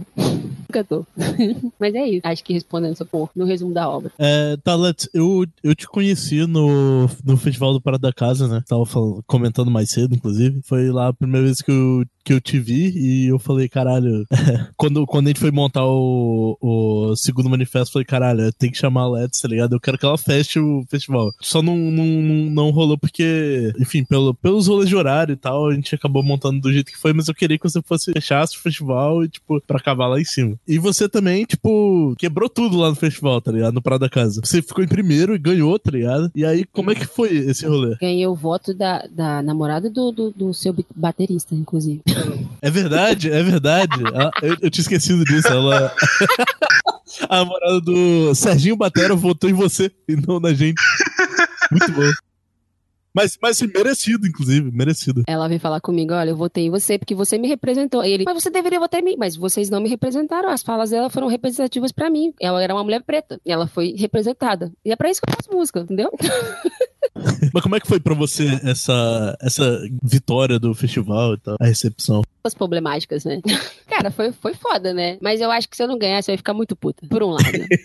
Sério. Se eu não ficasse assim, tipo, não, não primeiro lugar, entendeu? Se eu não ganhasse alguma coisa, não ficasse pelo em terceiro. Porque convenhamos, se a gente olhar o line, era muito mais do mesmo. Bandas que conversavam entre si. Quando eu falo mais do mesmo, tô falando assim, ah, era tudo bandinha. Não. Eram tudo bandas que conversavam entre si. O som era muito parecido. As bandas tinham um som igual. Houve algumas exceções, tipo, os eram, eram categorias, assim. Tipo, tinha a galera das bandinhas de rock, tinha a galera das bandas de, de psicodélica, que vocês estão aí nesse, nesse nesse gancho aí, vocês estão no meio a meio, né? A cósmica tá no meio a meio, né? Psicodélico no rock. É, tinha um psicodélico progressivo. É, e aí tinha a galera do, do, do hip hop ali, né? Do trap, trance e tal. Tipo, a Paula, o. Cadu. Cadu. Aí tinha o bate-cabelo, né? Que é, os diferentes eram o Daniel, a Garrut e eu, né? E aí, tipo, como é que explica eu? Não, dá, não, dá, pra explicar o que que era, né? O pessoal explicava como black music. E tinha a Garrut que era pop, popzão, farofa e tal. Um Daniel, né? Malinho, maravilhoso, majestoso. Música bem popular, bem brasileira. Então, assim, eu acho que se eu não levasse nenhuma dos, dos três lugares, seria uma puta de uma sacanagem. Porque seria Vitória sendo Vitória mais uma vez. Vitória pedindo as mesmas coisas que sempre aplaudiu, sabe? Não querendo aceitar o diferente, entendeu? E aí, poder eu, eu, fui pro, pro festival não achando que ia, ia, sei lá, ia acontecer e tal. Eu fui lá, eu, é o que eu, eu fui pro festival com a expectativa que eu vou ir pra qualquer lugar, sem expectativa. É o melhor para mim. Que eu sou uma pessoa muito, muito ansiosa e muito preocupada com tudo. Então, se eu for me preocupar ainda do que vai rolar, aí eu vou ter um track. Então, eu prefiro não ter expectativa nenhuma. Eu prefiro falar assim, gente vai fazer um bom show, a gente ensaiou, vamos seguir aqui o script. Mas foi importante, né, cara? Foi importante pra caralho ter ganhado o festival. Uma galera que não me conhecia saiu da bolha e passou a conhecer, né, o meu som. Eu estive dentro da bolha por algumas horas, por alguns momentos. Foi legal pra conhecer gente bacana, tipo vocês. Mas o, o, o pós não foi tão legal assim, né? Vamos botar. As paradas que a gente já conversou com, com a galera do bandejão, assim. Você não. Você entra no ar e não sabe quem ganhou. Não tem, tipo, um rolê, tipo, ah, quem ganhou primeiro, segundo, terceiro.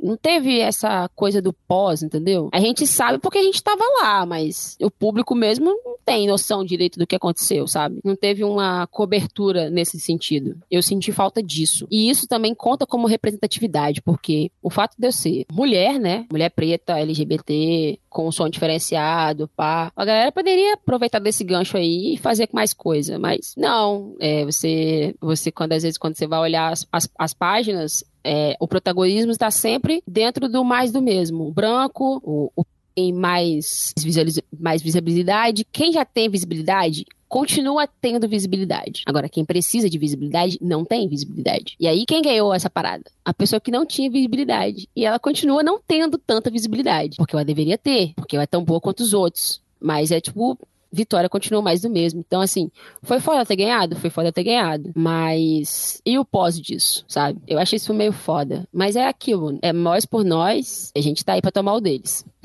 As minhas reclamações de Vitória. É sempre o, o mesmo, o mais do mesmo. É sempre a mesma galera, a mesma panela sabe? E eu, é o que eu falo, eu não me interesso ser amiga da panela. Eu posso continuar desconhecida. Eu, eu acho que eu sou tipo igual a galera lá do Pará, sabe? Que eu sou famosa no meu meio. sou famosa no meu meio. E ainda o, o resto do Brasil não me conheceu. é isso. Mas vai rolar, mano, vai rolar. Tem que rolar. Na hora certa. E entrando nisso, como foi tocar no carnaval? Prático, mas foi bom. Sempre tem a problematização, né? Puta merda. Cara, eu toquei, toquei no, no, no, no- no bloco mais bonito da cidade, né? No Afro que Zomba. Mas foi rápido, né? Foi duas músicas. Fui lá, cantei mais macumba, fiz a galera cantar pensão, perguntar cadê algum, mas foi bom, foi bom, é sempre bom estar junto. Eu gosto muito da galera do bloco, não sou do bloco, mas tô sempre ali junto. A galera do bloco é do movimento do Cico Palmarino, então, querendo ou não, a gente tá tudo junto, no final vai acabar na Zilda. Foi bacana, velho, porque não é meu primeiro carnaval, né? Eu participei do Batuque, e- mas eu não sou uma pessoa de carnaval, que é incrível que pareça. Mas eu me, me enfiei no carnaval pra ver como é que era. Você mandou a Clara, né? Ah, teve a Clara. A Clara saiu. A Clara saiu fazendo todas as escrotices que eu recebi na vida, eu coloquei pra fora com a Clara.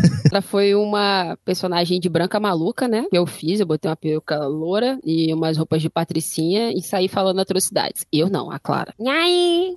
Eu tinha uma voz bem nojenta. Aí, meninos do manifesto, vocês estão entrevistando essa garota preta, né? Pois é, tem que dar visibilidade pra ela, porque pretinha, pobre, precisa de uns views, não tem dinheiro nem pra gravar uma música, garoto. É isso, eu fui pro carnaval, conheci várias pessoas, que na Europa não é assim. Inclusive, na Europa não tá tendo esse negócio que tá tendo no Brasil.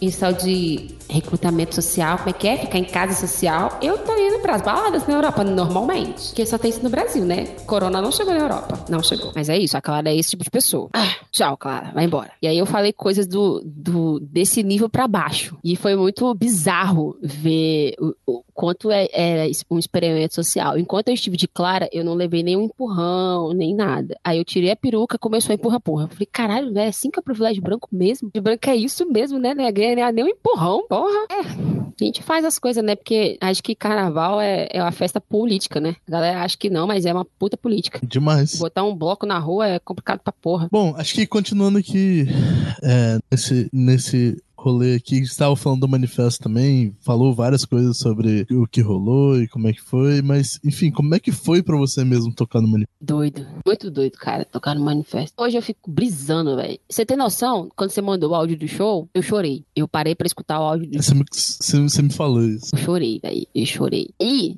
foi uma junção de abrir os olhos, né? Pra ver o que, que as pessoas sentem e ouvir o som. Som. E aí eu, eu comecei a entender. Falar, caraca, velho. É por isso que as pessoas choram. É por isso que as pessoas vão me abraçar desesperadas. É por isso que elas perguntam, cadê essa música do Spotify? E eu não falo que eu não tenho. Ah, é por causa disso. Foi muito doido, né, velho? Você tinha a puta responsabilidade de tocar depois do André Pronto, né? Show o lugar. Uma galera foi lá pra ver o cara. E aí ele foi embora. E uma galera foi embora atrás dele. E eu fiquei assim, poxa, galera, me dá uma chance.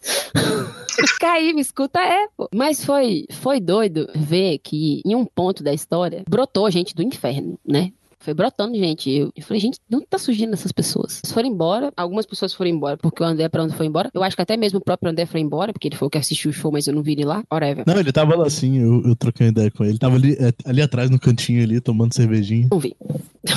então, É porque ele tava atrás de você, você não ia ver ele mesmo.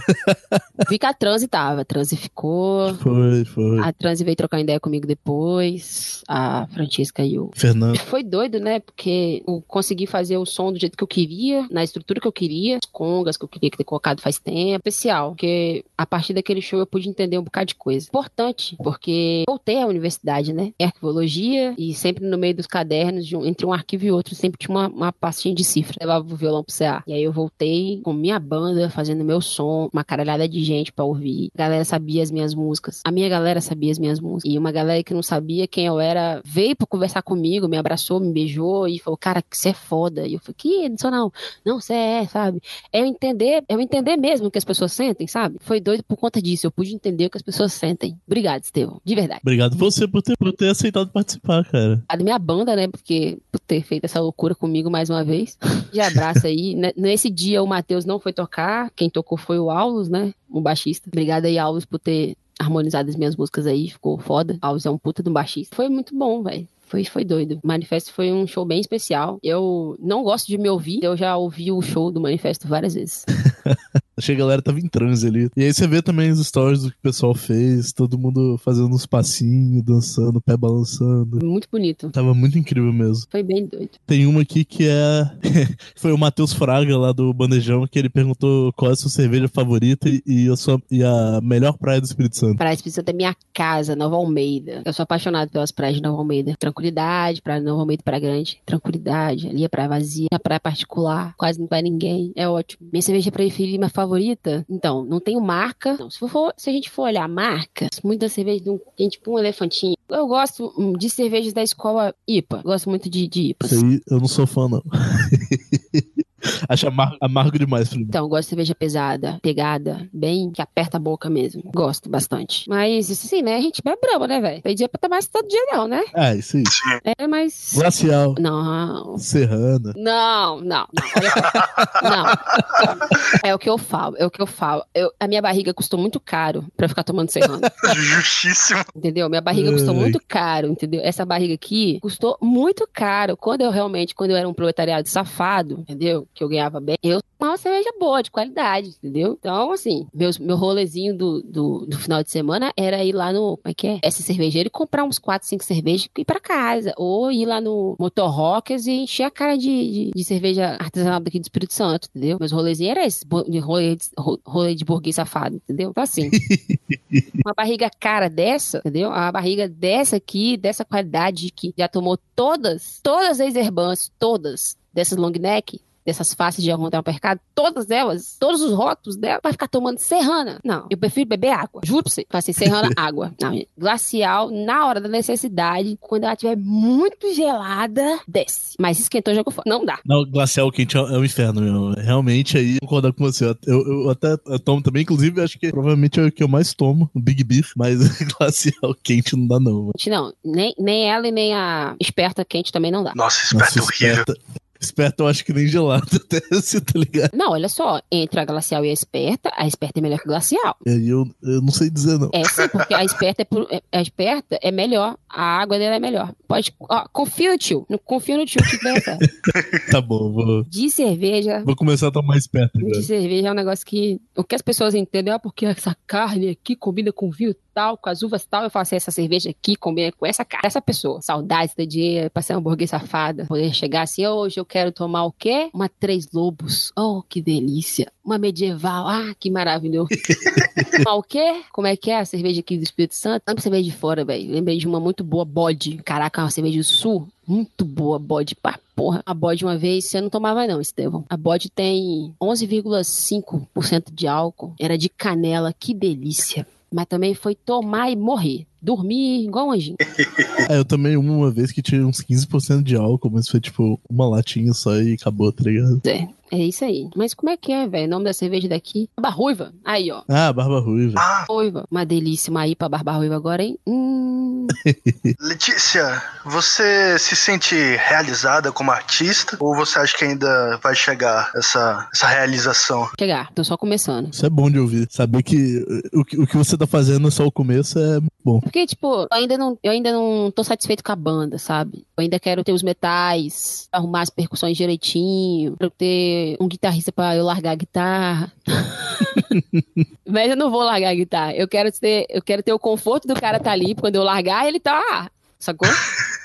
É tipo o Roger Waters no show dele, ele toca baixo, mas ele tem um outro cara que toca baixo quando ele, quando ele quer só cantar, tá ligado? Entendeu? Eu acho assim, queria ter uma banda no nível da Lineker, sacou? No, no estilo da Lineker, no, no estilo dela ali, sacou? A formação da Lineker. Tô felizona. Eu ainda tô ainda flertando aí com o negócio do teclado, ver o que que dá. Mas assim, uma, uma parada estilo Lineker com mais percussão, né? Porque tem que ter, né? negócio de batuque ali. Acho que eu chegar nesse nível, aí a gente conversa. Botar aí com o negócio do, do, do, da realização. Sim, eu tenho um tesão pra caralho do que eu faço. Gosto muito do que eu faço, mas tem tanta coisa ainda para receber, né, galera? Tem tanta coisa para chegar, tem muita porta ainda para arrombar. Tem música para gravar. E, né, as pessoas estão aí pedindo desesperadamente que eu esteja na plataforma de dinheiro. Corona agora, Corona agora não deixou as pessoas gravar nada, né? É, pô, a gente tava. Era pra gente estar tá gravando disco agora, inclusive. Eu acho que eu comentei com você no dia do manifesto Sim. lá que a gente ia começar as sessões. E aí. Eu conversei com o Dani. Eu falei pro Dani, eu falei, Dani, vamos gravar, vamos. Eu falei, tem como. Eu, eu ia lançar uma música no dia do meu aniversário. Eu falei, tem como a gente lançar uma música no dia do meu aniversário?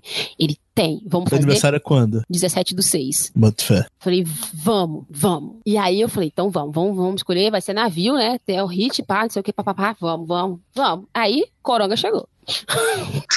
Caralho, mano. Foda, tá velho. A gente tá vendo de, de fazer Viagens do Sertão, que também foi uma, uma letra psicografada. Aí, porque Viagens do Sertão é uma coisa mais que não depende de bateria, né? Só vai precisar de, sei lá, instrumentos de, de, de forró, né? Zabumba, mais Sim. percussão mesmo, né? Aí uhum. dá pra fazer, assim. Que o mais difícil de, um, de uma gravação é a batera, né? Pois é.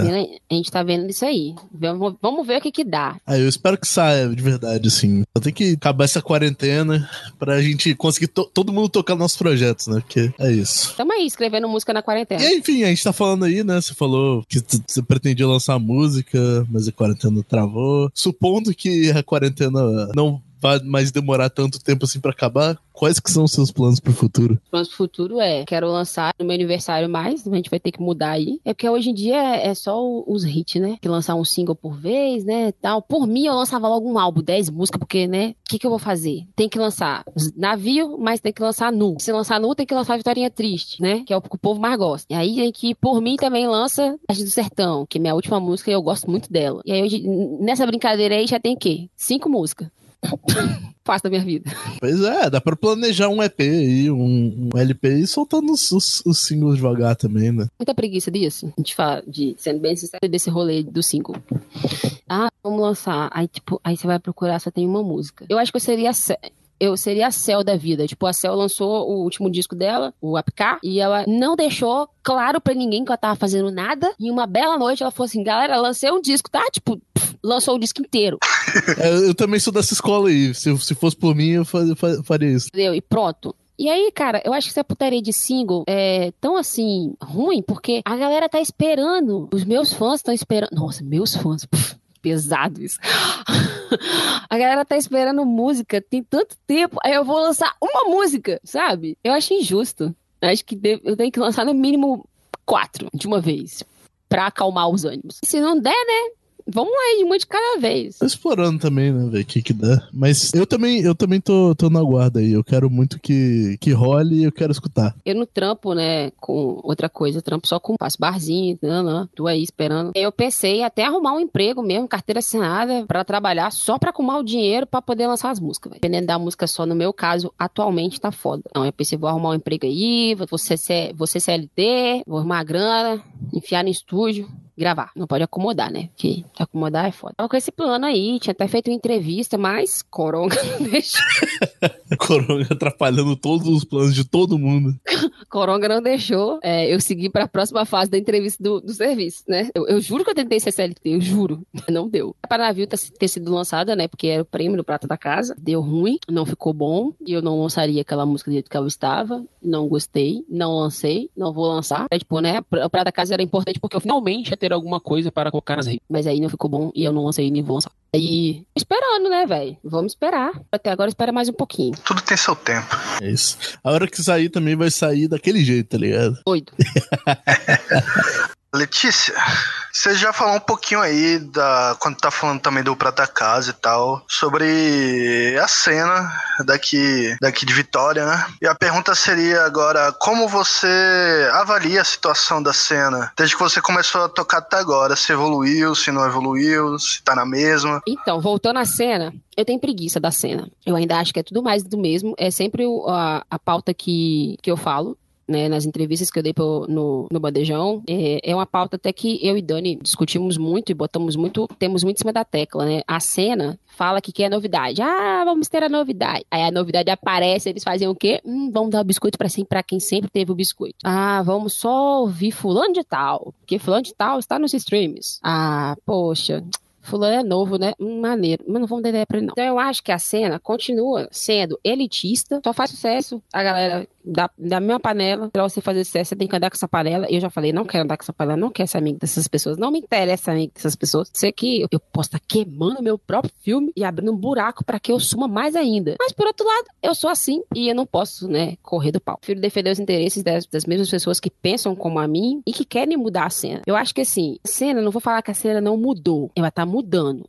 essa galera nova que tá brotando, tipo Cavate, Raia, Daniel, é, vocês da, da Cósmica, o, os moleques do. Gastação. A galera que tá fazendo as coisas mudarem dentro dos seus das suas panelinhas. A galera do Gastação tem a panela deles e eles estão quebrando a panela deles. Porque a galera já sabe quem é eles. Tipo, eu não ia saber quem era Gastação. Cara, Gastação, eles, eles nem estão aí há tanto tempo assim. Eu acho que eles. O primeiro show deles foi em outubro. Foi o último show que a gente da Cósmica fez no, no Mãozinha. A gente tocou junto com eles lá. Então, então. Se vocês estão, tipo, na mesma panela, entendeu? Então, mas aí vocês, vocês conseguiram chegar até a mim, que não tem nada a ver com isso, sacou? É uma parada que tá mudando, né? A gente tá quebrando aí. O que que o som. O meu som tem a ver com o som de vocês? Bolhufas. Mas vocês, por algum motivo, vocês gostam de mim. Por algum motivo a gente se gosta, entendeu? Porque a gente tá quebrando padrões, tá quebrando a cena. A cena não é mais a mesma panelinha de antes, entendeu?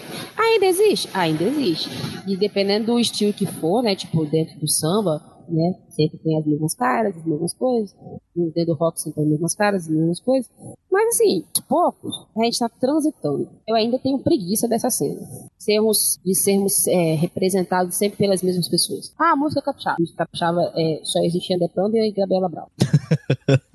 Silva. Ah, não, Silva já é outro rolê. Quando você fala música capixaba, você esquece, tipo, Silva, tá lá em cima, porque Silva já tá no nível nacional, já tá no mainstream. Silva nem capixaba, é, mas. né, nem mais não, já virou baiano, já virou Caetano Veloso. E aí, quando você para é, e, e pensa, tipo, ah, música capixaba, Gabriela Brau, como mulher, André Pronto, como cara. Cara, a gente não é só resumo, não é só resumir essas duas pessoas, sabe? Eles são bons no que eles fazem, são ótimos no que eles fazem. Eles merecem estar no lugar onde eles estão, porque eles batalharam pra isso. Mas existem 200 milhões de outras pessoas que estão aí fazendo a mesma coisa. Tipo, o festival Fico em Casa. É, foi uma prova disso. Quanta gente maneiraça passou pelo festival Fico em Casa. E quanta gente maneiraça vai passar ainda por esse festival. Eu acho que, tipo, em tempos de, de, de Coronga, foi o festival mais fiel. E não foi porque eu estava nele, não. Porque foi um festival onde abrangiu todo mundo. Desde a música até a dança, contação de história. E foi todo tipo de artista. Do camarada super conhecido ao camarada que era, tipo, ninguém sabia quem era. E todo mundo ficou sabendo quem era essa pessoa. Agora, os outros festivais, é, feito, feito pelo. feito aqui em Vitória, só pegou a galera, tipo, top. Se você olhar o Festival do Bravo, por exemplo, olha lá a line do Bravo. Sim. Só gente top, só gente maneira, só gente que tem coisa no Spotify, que já tem, só gente que tem coisa gravada, entendeu? E aí, pra um estúdio que fala que não, nós, estamos, nós divulgamos a música capixaba, nós damos valor à música capixaba, você dá realmente valor à música capixaba, você dá valor à parcela de uma música capixaba. A galera que já está ali, já tem seu público, já tem é, site, coisa, não sei o que, nananã. galera grande já tem ali, massa. A galera que tem como investir, massa. E a galera que não tem, que é tão boa quanto, às vezes até melhor, porque tem muita gente muito boa que, que ninguém sabe quem é esse caboclo, essa cabocla, mas a galera não dá espaço, porque prefere a galera do, do streaming, do mainstream, sacou? Por isso que eu tenho preguiça da cena, entendeu? O dia que eu conseguir furar a cena, que eu sou, que eu, que eu for o Silva, o dia que eu virar o Silva, que eu tenho muita fé que isso vai acontecer, o Silva não, eu quero ser uma Lineker da vida. Meu, meu foco é ser a Lineker. Quem é o Silva na fila do pão? Pra mim é só mais um cara branco, bonito, que conseguiu chegar onde chegou com muito trabalho, porque se você olhar o primeiro álbum dele até hoje, tem uma larga diferença, né? Nem parece o mesmo cara de cara da visita, cara de hoje, os 500. Eu quero arrastar essa galera junto comigo, sabe? Eu não sei se é papo de toda pessoa que tá lá embaixo que, e, que vai subir, mas eu quero fazer isso. Eu não quero esquecer da galera que me apoiou, né? Sabe? Aquela coisa, a gente tá no pouco e no muito vão te colocar. Então, se um dia eu chegar no topo, eu tenho fé que eu vou chegar, é porque a galera do pouco me colocou no muito. E eu não posso esquecer dessa galera, não posso esquecer de onde eu vim, da minha periferia, sabe? Tipo, Criolo, Emicida, que não esqueceram da base de onde os vieram, entendeu? E essa galera faz diferença na vida de um monte de gente. Eles são pica, eles estão lá em cima, mas eles fazem diferença na vida de um monte de gente. Sei que eles também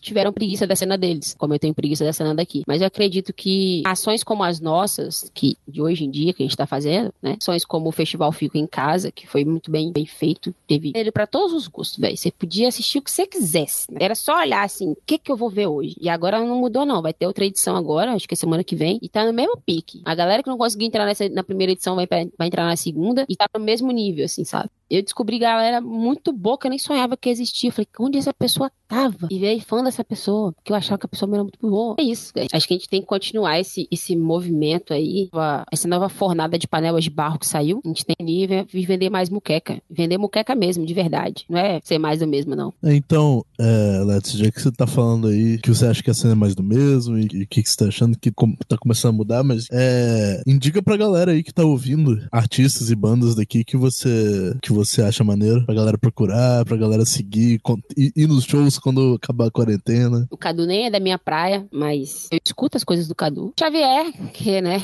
o homem que eu gosto de ouvir cantar, Chavinho, Xavier, tá aí, tá quase lançando o álbum dele agora. Sou por acho que de Coronga também. O Dani, o Dani não precisa de apresentações, Daniel Silva. Ele por si só já é uma coisa, uma loucura. Tem a Paula, a Paula Madi, acho que a Paula não tem nada nas redes, mas vale a pena ficar ligado nela, que é minha baterista. Ela não falou que vai lançar, né? Vai rolar isso aí. Eu ouvi o negócio e tá brabo. É, eu, eu ouvi também, ela me mandou e eu fiquei impressionado. Esperando ansiosamente. Tá bravíssimo. A menina é boa, né? Ela é muito boa como baterista e puta merda, canta, toca outros instrumentos também. Professora do Serginho Batera.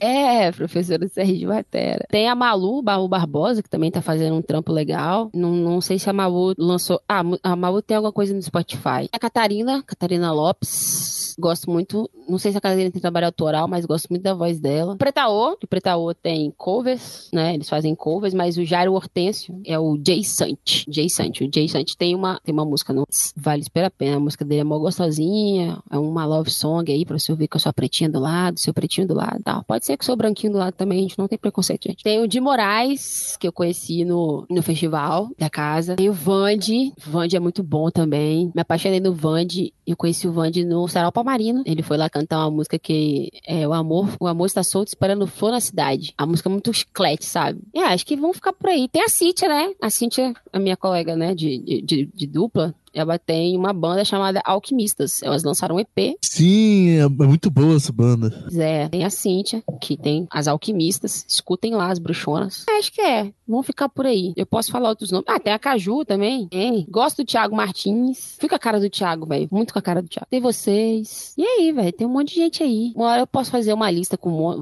várias coisas para você ouvir e não precisar sair do estado.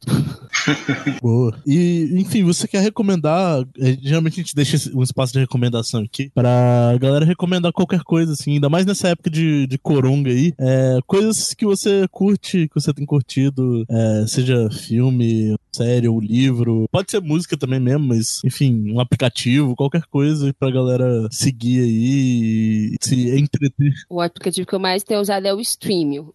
Tô vendo muito filme. Eu resolvi rever todos os meus filmes de LGBT. Tô assistindo vários filmes de temática lésbica. Muito bonitinhos. Meu filme predileto é Imagina em Você. é românticozinho, bem mela, mela, mela açúcar. Mas eu, eu gosto muito de ler, cara. Acho que eu recomendo as pessoas lerem, sabe? Tem essa coisa de, ah, vamos produzir na quarentena. Não, velho, você não tem obrigação nenhuma de produzir na quarentena. Se você não quer produzir, você não tem obrigação nenhuma. Zero. Zero esse negócio de, ah, quarentena produtiva. Não, não, não se força não. Se você acha que você não vai produzir nada, você quer só dormir, dorme. Você não sabe quando isso vai, quando, quando você vai poder uma oportunidade dessa de dormir 24 horas, dorme, sabe? Aproveita, fica com a sua família, curte seu cachorro, entendeu? Eu sei que tá todo mundo surtando, que tá muito tempo com a família, né? Mas faz as coisas que você quer mesmo, vai. Vai pro quintal, olha o pôr do sol, vê o sol nascer, porque tá todo mundo com os horários tudo trocado, né? Mas eu, eu mesmo tô focando ali no negócio de ver filme, ler, tocar meu violãozinho. Tô aí eh, descobrindo como é que grava coisas em casa. Tô reformando meu computador, tô vendo umas aulas ali, trocando as peças do computador. Tô descobrindo coisas. Então eu tô recomendando às pessoas, descubram coisas, sabe? Não, não fica nessa de, ah, temos que produzir. Temos não, velho. Temos não. Eu acho que essa coisa dessa, de que, tipo, a gente tem que produzir o tempo todo, vamos produzir, vamos produzir. O mundo tá pedindo pra você ficar em paz o mundo tá pedindo para parar. E aí tem esses coach filha da puta falando: tem, você tem que fazer, você tem que produzir na quarentena. Não tem, não, mano. Parar mesmo, sabe? O mundo tá nessa doideira porque a gente não parava hora nenhuma. A gente queria o tempo todo produzir, produzir, produzir, produzir, produzir. Aí a Terra teve que dar uma pane pra galera parar. Por que não parar, né? E ficar de boas. Acho que a gente tava precisando mesmo de um freio, né? A gente foi obrigada a ter um freio. Coronga não tá aí à toa. Veio aí pra, veio aí, veio aí pra ensinar a gente alguma coisa, sabe? A galera tá com essa putaria de, ah, será que tem que produzir? Luz pra correr dos seus próprios demônios, né? O pessoal fala, ah, eu vi. Tempo por tempo você não tinha um pra cima, como diz o povo. Olhar essa parada com outros olhos. Gosta de meditar, medita. Quem gosta de ler, lê. Bota aquele, aquela pilha de livros que você comprou, instrumento novo que você queria aprender e não tinha tempo, eu voltei a praticar o contrabaixo, que é o instrumento que eu sempre gostei. E o contrabaixo estava aqui, eu não tinha tempo. Agora eu estou aprendendo. Todo dia eu toco um negocinho diferente. Aprendi como toca baião. Por quê? Porque eu tenho baião e eu quero botar o baixo nela. Então aí, eu recomendo você voltar a descobrir quem é você. Uma recomendação que eu tenho é essa. Redescubra-se. Se precisando se escutar. Experimente ficar dentro do seu quarto só você, o som da sua respiração. Não consegue, porque é meio desesperador, mas depois que você consegue, você vê que tudo, tudo fica mais fácil. Bom, Bonito. Achei massa. É a melhor recomendação até agora. pesado.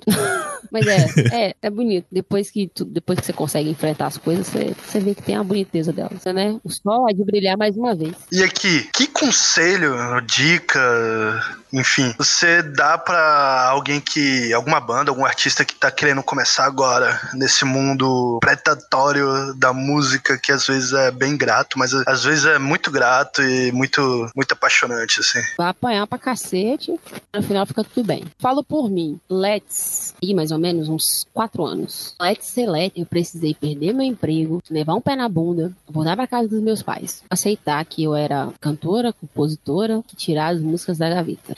Triste, por exemplo, é desde 2013 que eu escrevi essa música. Lavando vasilha. Ninguém acredita. Todo mundo pensa, né? Nossa, numa tarde ali na Rua da Lama, escreveu Vitória Triste. Não, eu tava lavando vasilha mesmo. E tá aí, né? É a música que toca muito. Se você quer fazer, velho, faz. Não deixa pra amanhã, não. Mas faz no seu tempo, entendeu? Se o seu, se o seu amanhã for amanhã mesmo, massa. Mas se o amanhã for daqui a dois meses, massa também, entendeu? Eu acho que é aquela parada que a gente falou esse tempo todo, né? Tudo tem seu tempo. E não tem como a gente apressar ele. Porque não vai ficar bom. O mundo aqui na música é bem grato, mas é grato. Um dia é da caça, outro é do caçador. Tá tudo certo. No final vai ter uma cerveja no mãozinha ou na, no Big Beer, ou pode acabar tudo na Zilda. se, tiver, se você tiver os amigos certos pra te apoiar, vai, vai ficar tudo bem. Aí nessa hora você vai vai descobrir quem são seus amigos. É isso. É isso demais. É isso. Indo pra última pergunta aqui agora. Na literatura, define-se manifesto como um texto de natureza dissertativa e persuasiva, uma declaração pública de princípios e intenções. Se a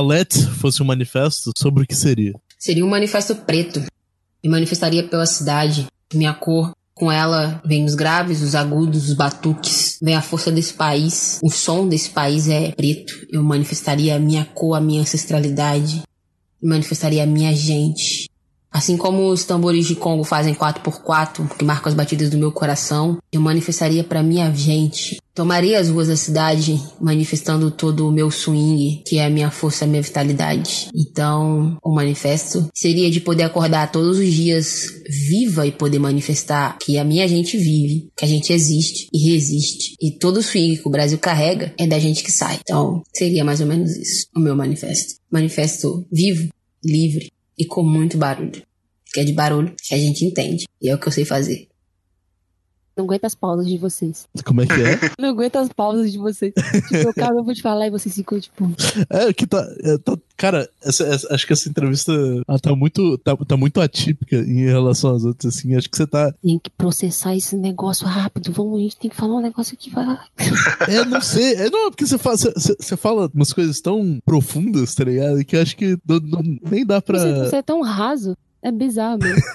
Ai, caralho, tá. Bom, gente, obrigado. Obrigado, Letícia, pelo papo. Foi muito foda. Acho que provavelmente foi uma das melhores entrevistas até agora, inclusive. Aí a participação de Pete e Lua. Você, bom, você que tá ouvindo aí, siga a Letícia nas redes sociais. Qual que são- quais são seus suas redes aí, Letícia? Manda pro pessoal. Tudo que você procurar, bota LDS Chaves, vai aparecer. Arroba LDS Chaves. Seu Twitter é... Não, meu Twitter é, meu Twitter é diferente. Meu- Mas meu Twitter não é pra quê? Ah, tem gente que gosta, né, lá no... pra quê? Twitter pra quê? Twitter é um lugar que. Eu, o Twitter era um, era um lugar sagrado que eu falava merda. Agora não pode mais falar merda. Agora Virou tem que artista escreveu, mano, é isso. É, exatamente, cara. Antigamente eu podia falar, ah, e tal. E meu Twitter era Era LDS Cha- Chaves, né? Aí eu troquei pra Cigano Urbano. Pra quê? Pra poder falar merda pra ninguém me achar. Mas aí as pessoas acharam do mesmo Vai se achar. jeito, começaram a achar, velho. Então é Cigano Urbano pra quem gosta. Eu falo mal das pessoas de Vitória lá, falo mal da cena lá. É, é, É pra isso isso. que eu uso o Twitter. Pra falar mal da cena. Ah, mas Twitter é pra xingar os outros mesmo, tá certo. Isso, eu falo. O uso correto do Twitter. Eu falo mal da cena de Vitória no Twitter, arroba cigano urbano. Mentira, eu tweeto também, assim, umas frases aleatórias, uns pedaços de música, umas coisas pretas, entendeu? Boto muitas minhas coisas pretas lá, negócio de militância. Sou bem militante no Twitter. Falo de BBB, igual o Estevão. Não, mas olha só, esse programa provavelmente ele vai ser publicado daqui a um mês, mais ou menos. Que a gente tá com. Depois que o BBB já tiver acabado. É, vai ter acabado já. Então acho que a gente não vai estar falando de BBB mais, eu espero. Mas a gente vai falar de quê? BBB, Ah, não querendo né? ou não, BBB foi uma grande saída pra quarentena. Porque eu passei a assistir. Graças a Deus, senão a gente ia estar só falando de Bolsonaro e ia estar ia tá putaço aqui. Não, não ia dar pra viver, não. Eu, ia, eu passei a assistir BBB pós-quarentena. Voltei, eu sou uma pessoa muito noveleira, voltei a assistir novela. Estão reprisando Malhação, tô lá, ó, da hora da Malhação, tô na televisão. Vou falar de novela e Malhação agora. Mas É, é, isso, é isso. é isso, é tudo. Meu, meu, meu Twitter é. Meu Twitter. Meu Twitter é Cigano Urbano. O Instagram é LDS Chaves. O YouTube é LDS Chaves. Tem um SoundCloud também que você encontra umas coisas. É LDS Chaves. Tudo que você bocar vai estar. Esse user é meu e tudo que aparece eu faço logo pra ter meu user. É, na descrição do programa vai ter, vai ter aqui também todas as redes do Notícia. E siga o manifesto também. Eu não vou falar todas as redes do manifesto porque todas são diferentes, mas vai estar aqui também na descrição do post. Se você, se você procurar Manifesto Festival, possivelmente vai encontrar também. Enfim, é isso. É um bonequinho voando. É um, é um astronauta, né? É um astronauta. É, o astronauta. isso. Cosmonauta. Um astronautinha com fundo vermelho. E é isso. É, obrigado, Let's, pelo papo, que foi incrível. Obrigado a vocês. É... Ai, menino, desculpa, esqueci seu Gabriel. Gabriel. Obrigado aí. Você de casa, desculpa aí se eu falei alguma besteira, mas eu sou isso aqui, essa caixinha de besteiras coerentes e incoerentes e palavras bonitas de vez em quando. Olha só. Faço música de amor e de protesto. É isso. Obrigado, Gabriel, também, pelo. Ah, por participar aqui. Estar aqui ajudando na confecção da pauta, ajudando aqui na, na condução da entrevista. É nóis. Ah, Leto, se você quiser deixar aí também, sei lá, seu PicPay, se o pessoal quiser te mandar dinheiro aí, é isso aí também. É o mesmo do Instagram. Tô falando que tudo meu é LDS Chaves. Se você quiser jogar um dinheiro lá, entendeu? Dois reais pra eu tomar um sorvete ou oito pra eu tomar um litrão, tô aceitando. Manda, gente, que é importante. É isso. Nesse momento de quarentena, inclusive, é essencial. Se você quiser jogar um pouco Exato. mais pra eu não tomar serrana e tomar uma Exerban, agradeço também. É, então é isso, gente. Fiquem aí, eu vou colocar. É... mas, Bom, eu não sei se você se tem uma gravação que você goste, mas. Ou se eu posso usar a do show do manifesto mesmo, mas eu vou tocar uma música sua, possivelmente navio, porque acho que, tipo aqui agora no final do programa. Pode ser? Isso pode ser. Então agora vocês fiquem aí com Navio da Let's e a gente se vê semana que vem. Vou ter uma música no Spotify. Tchau, tchau. Tchau. Falou. Falou. Zaporra de casa trazendo os meus irmãos do outro lado do calabouço. Amontoado de dor e fezes, e morte e choro, e eu aqui estou. Escutas? Esse som que escutas estremece esse corpo dançante. Esse som é o aviso que a árvore genealógica é coisa sim, de gente sem mel na pele. Corpo que dança e berra mais alto que tilalha a carniça do barco agora. Mais uma vez, dança sem árvore, pois agita a ancestralidade no giro. Eu nunca mais eu quero ouvir o barulho do navio negreiro. Eu nunca mais eu quero ouvir o navio. Eu nunca mais eu quero ouvir o barulho. Eu nunca mais, eu nunca.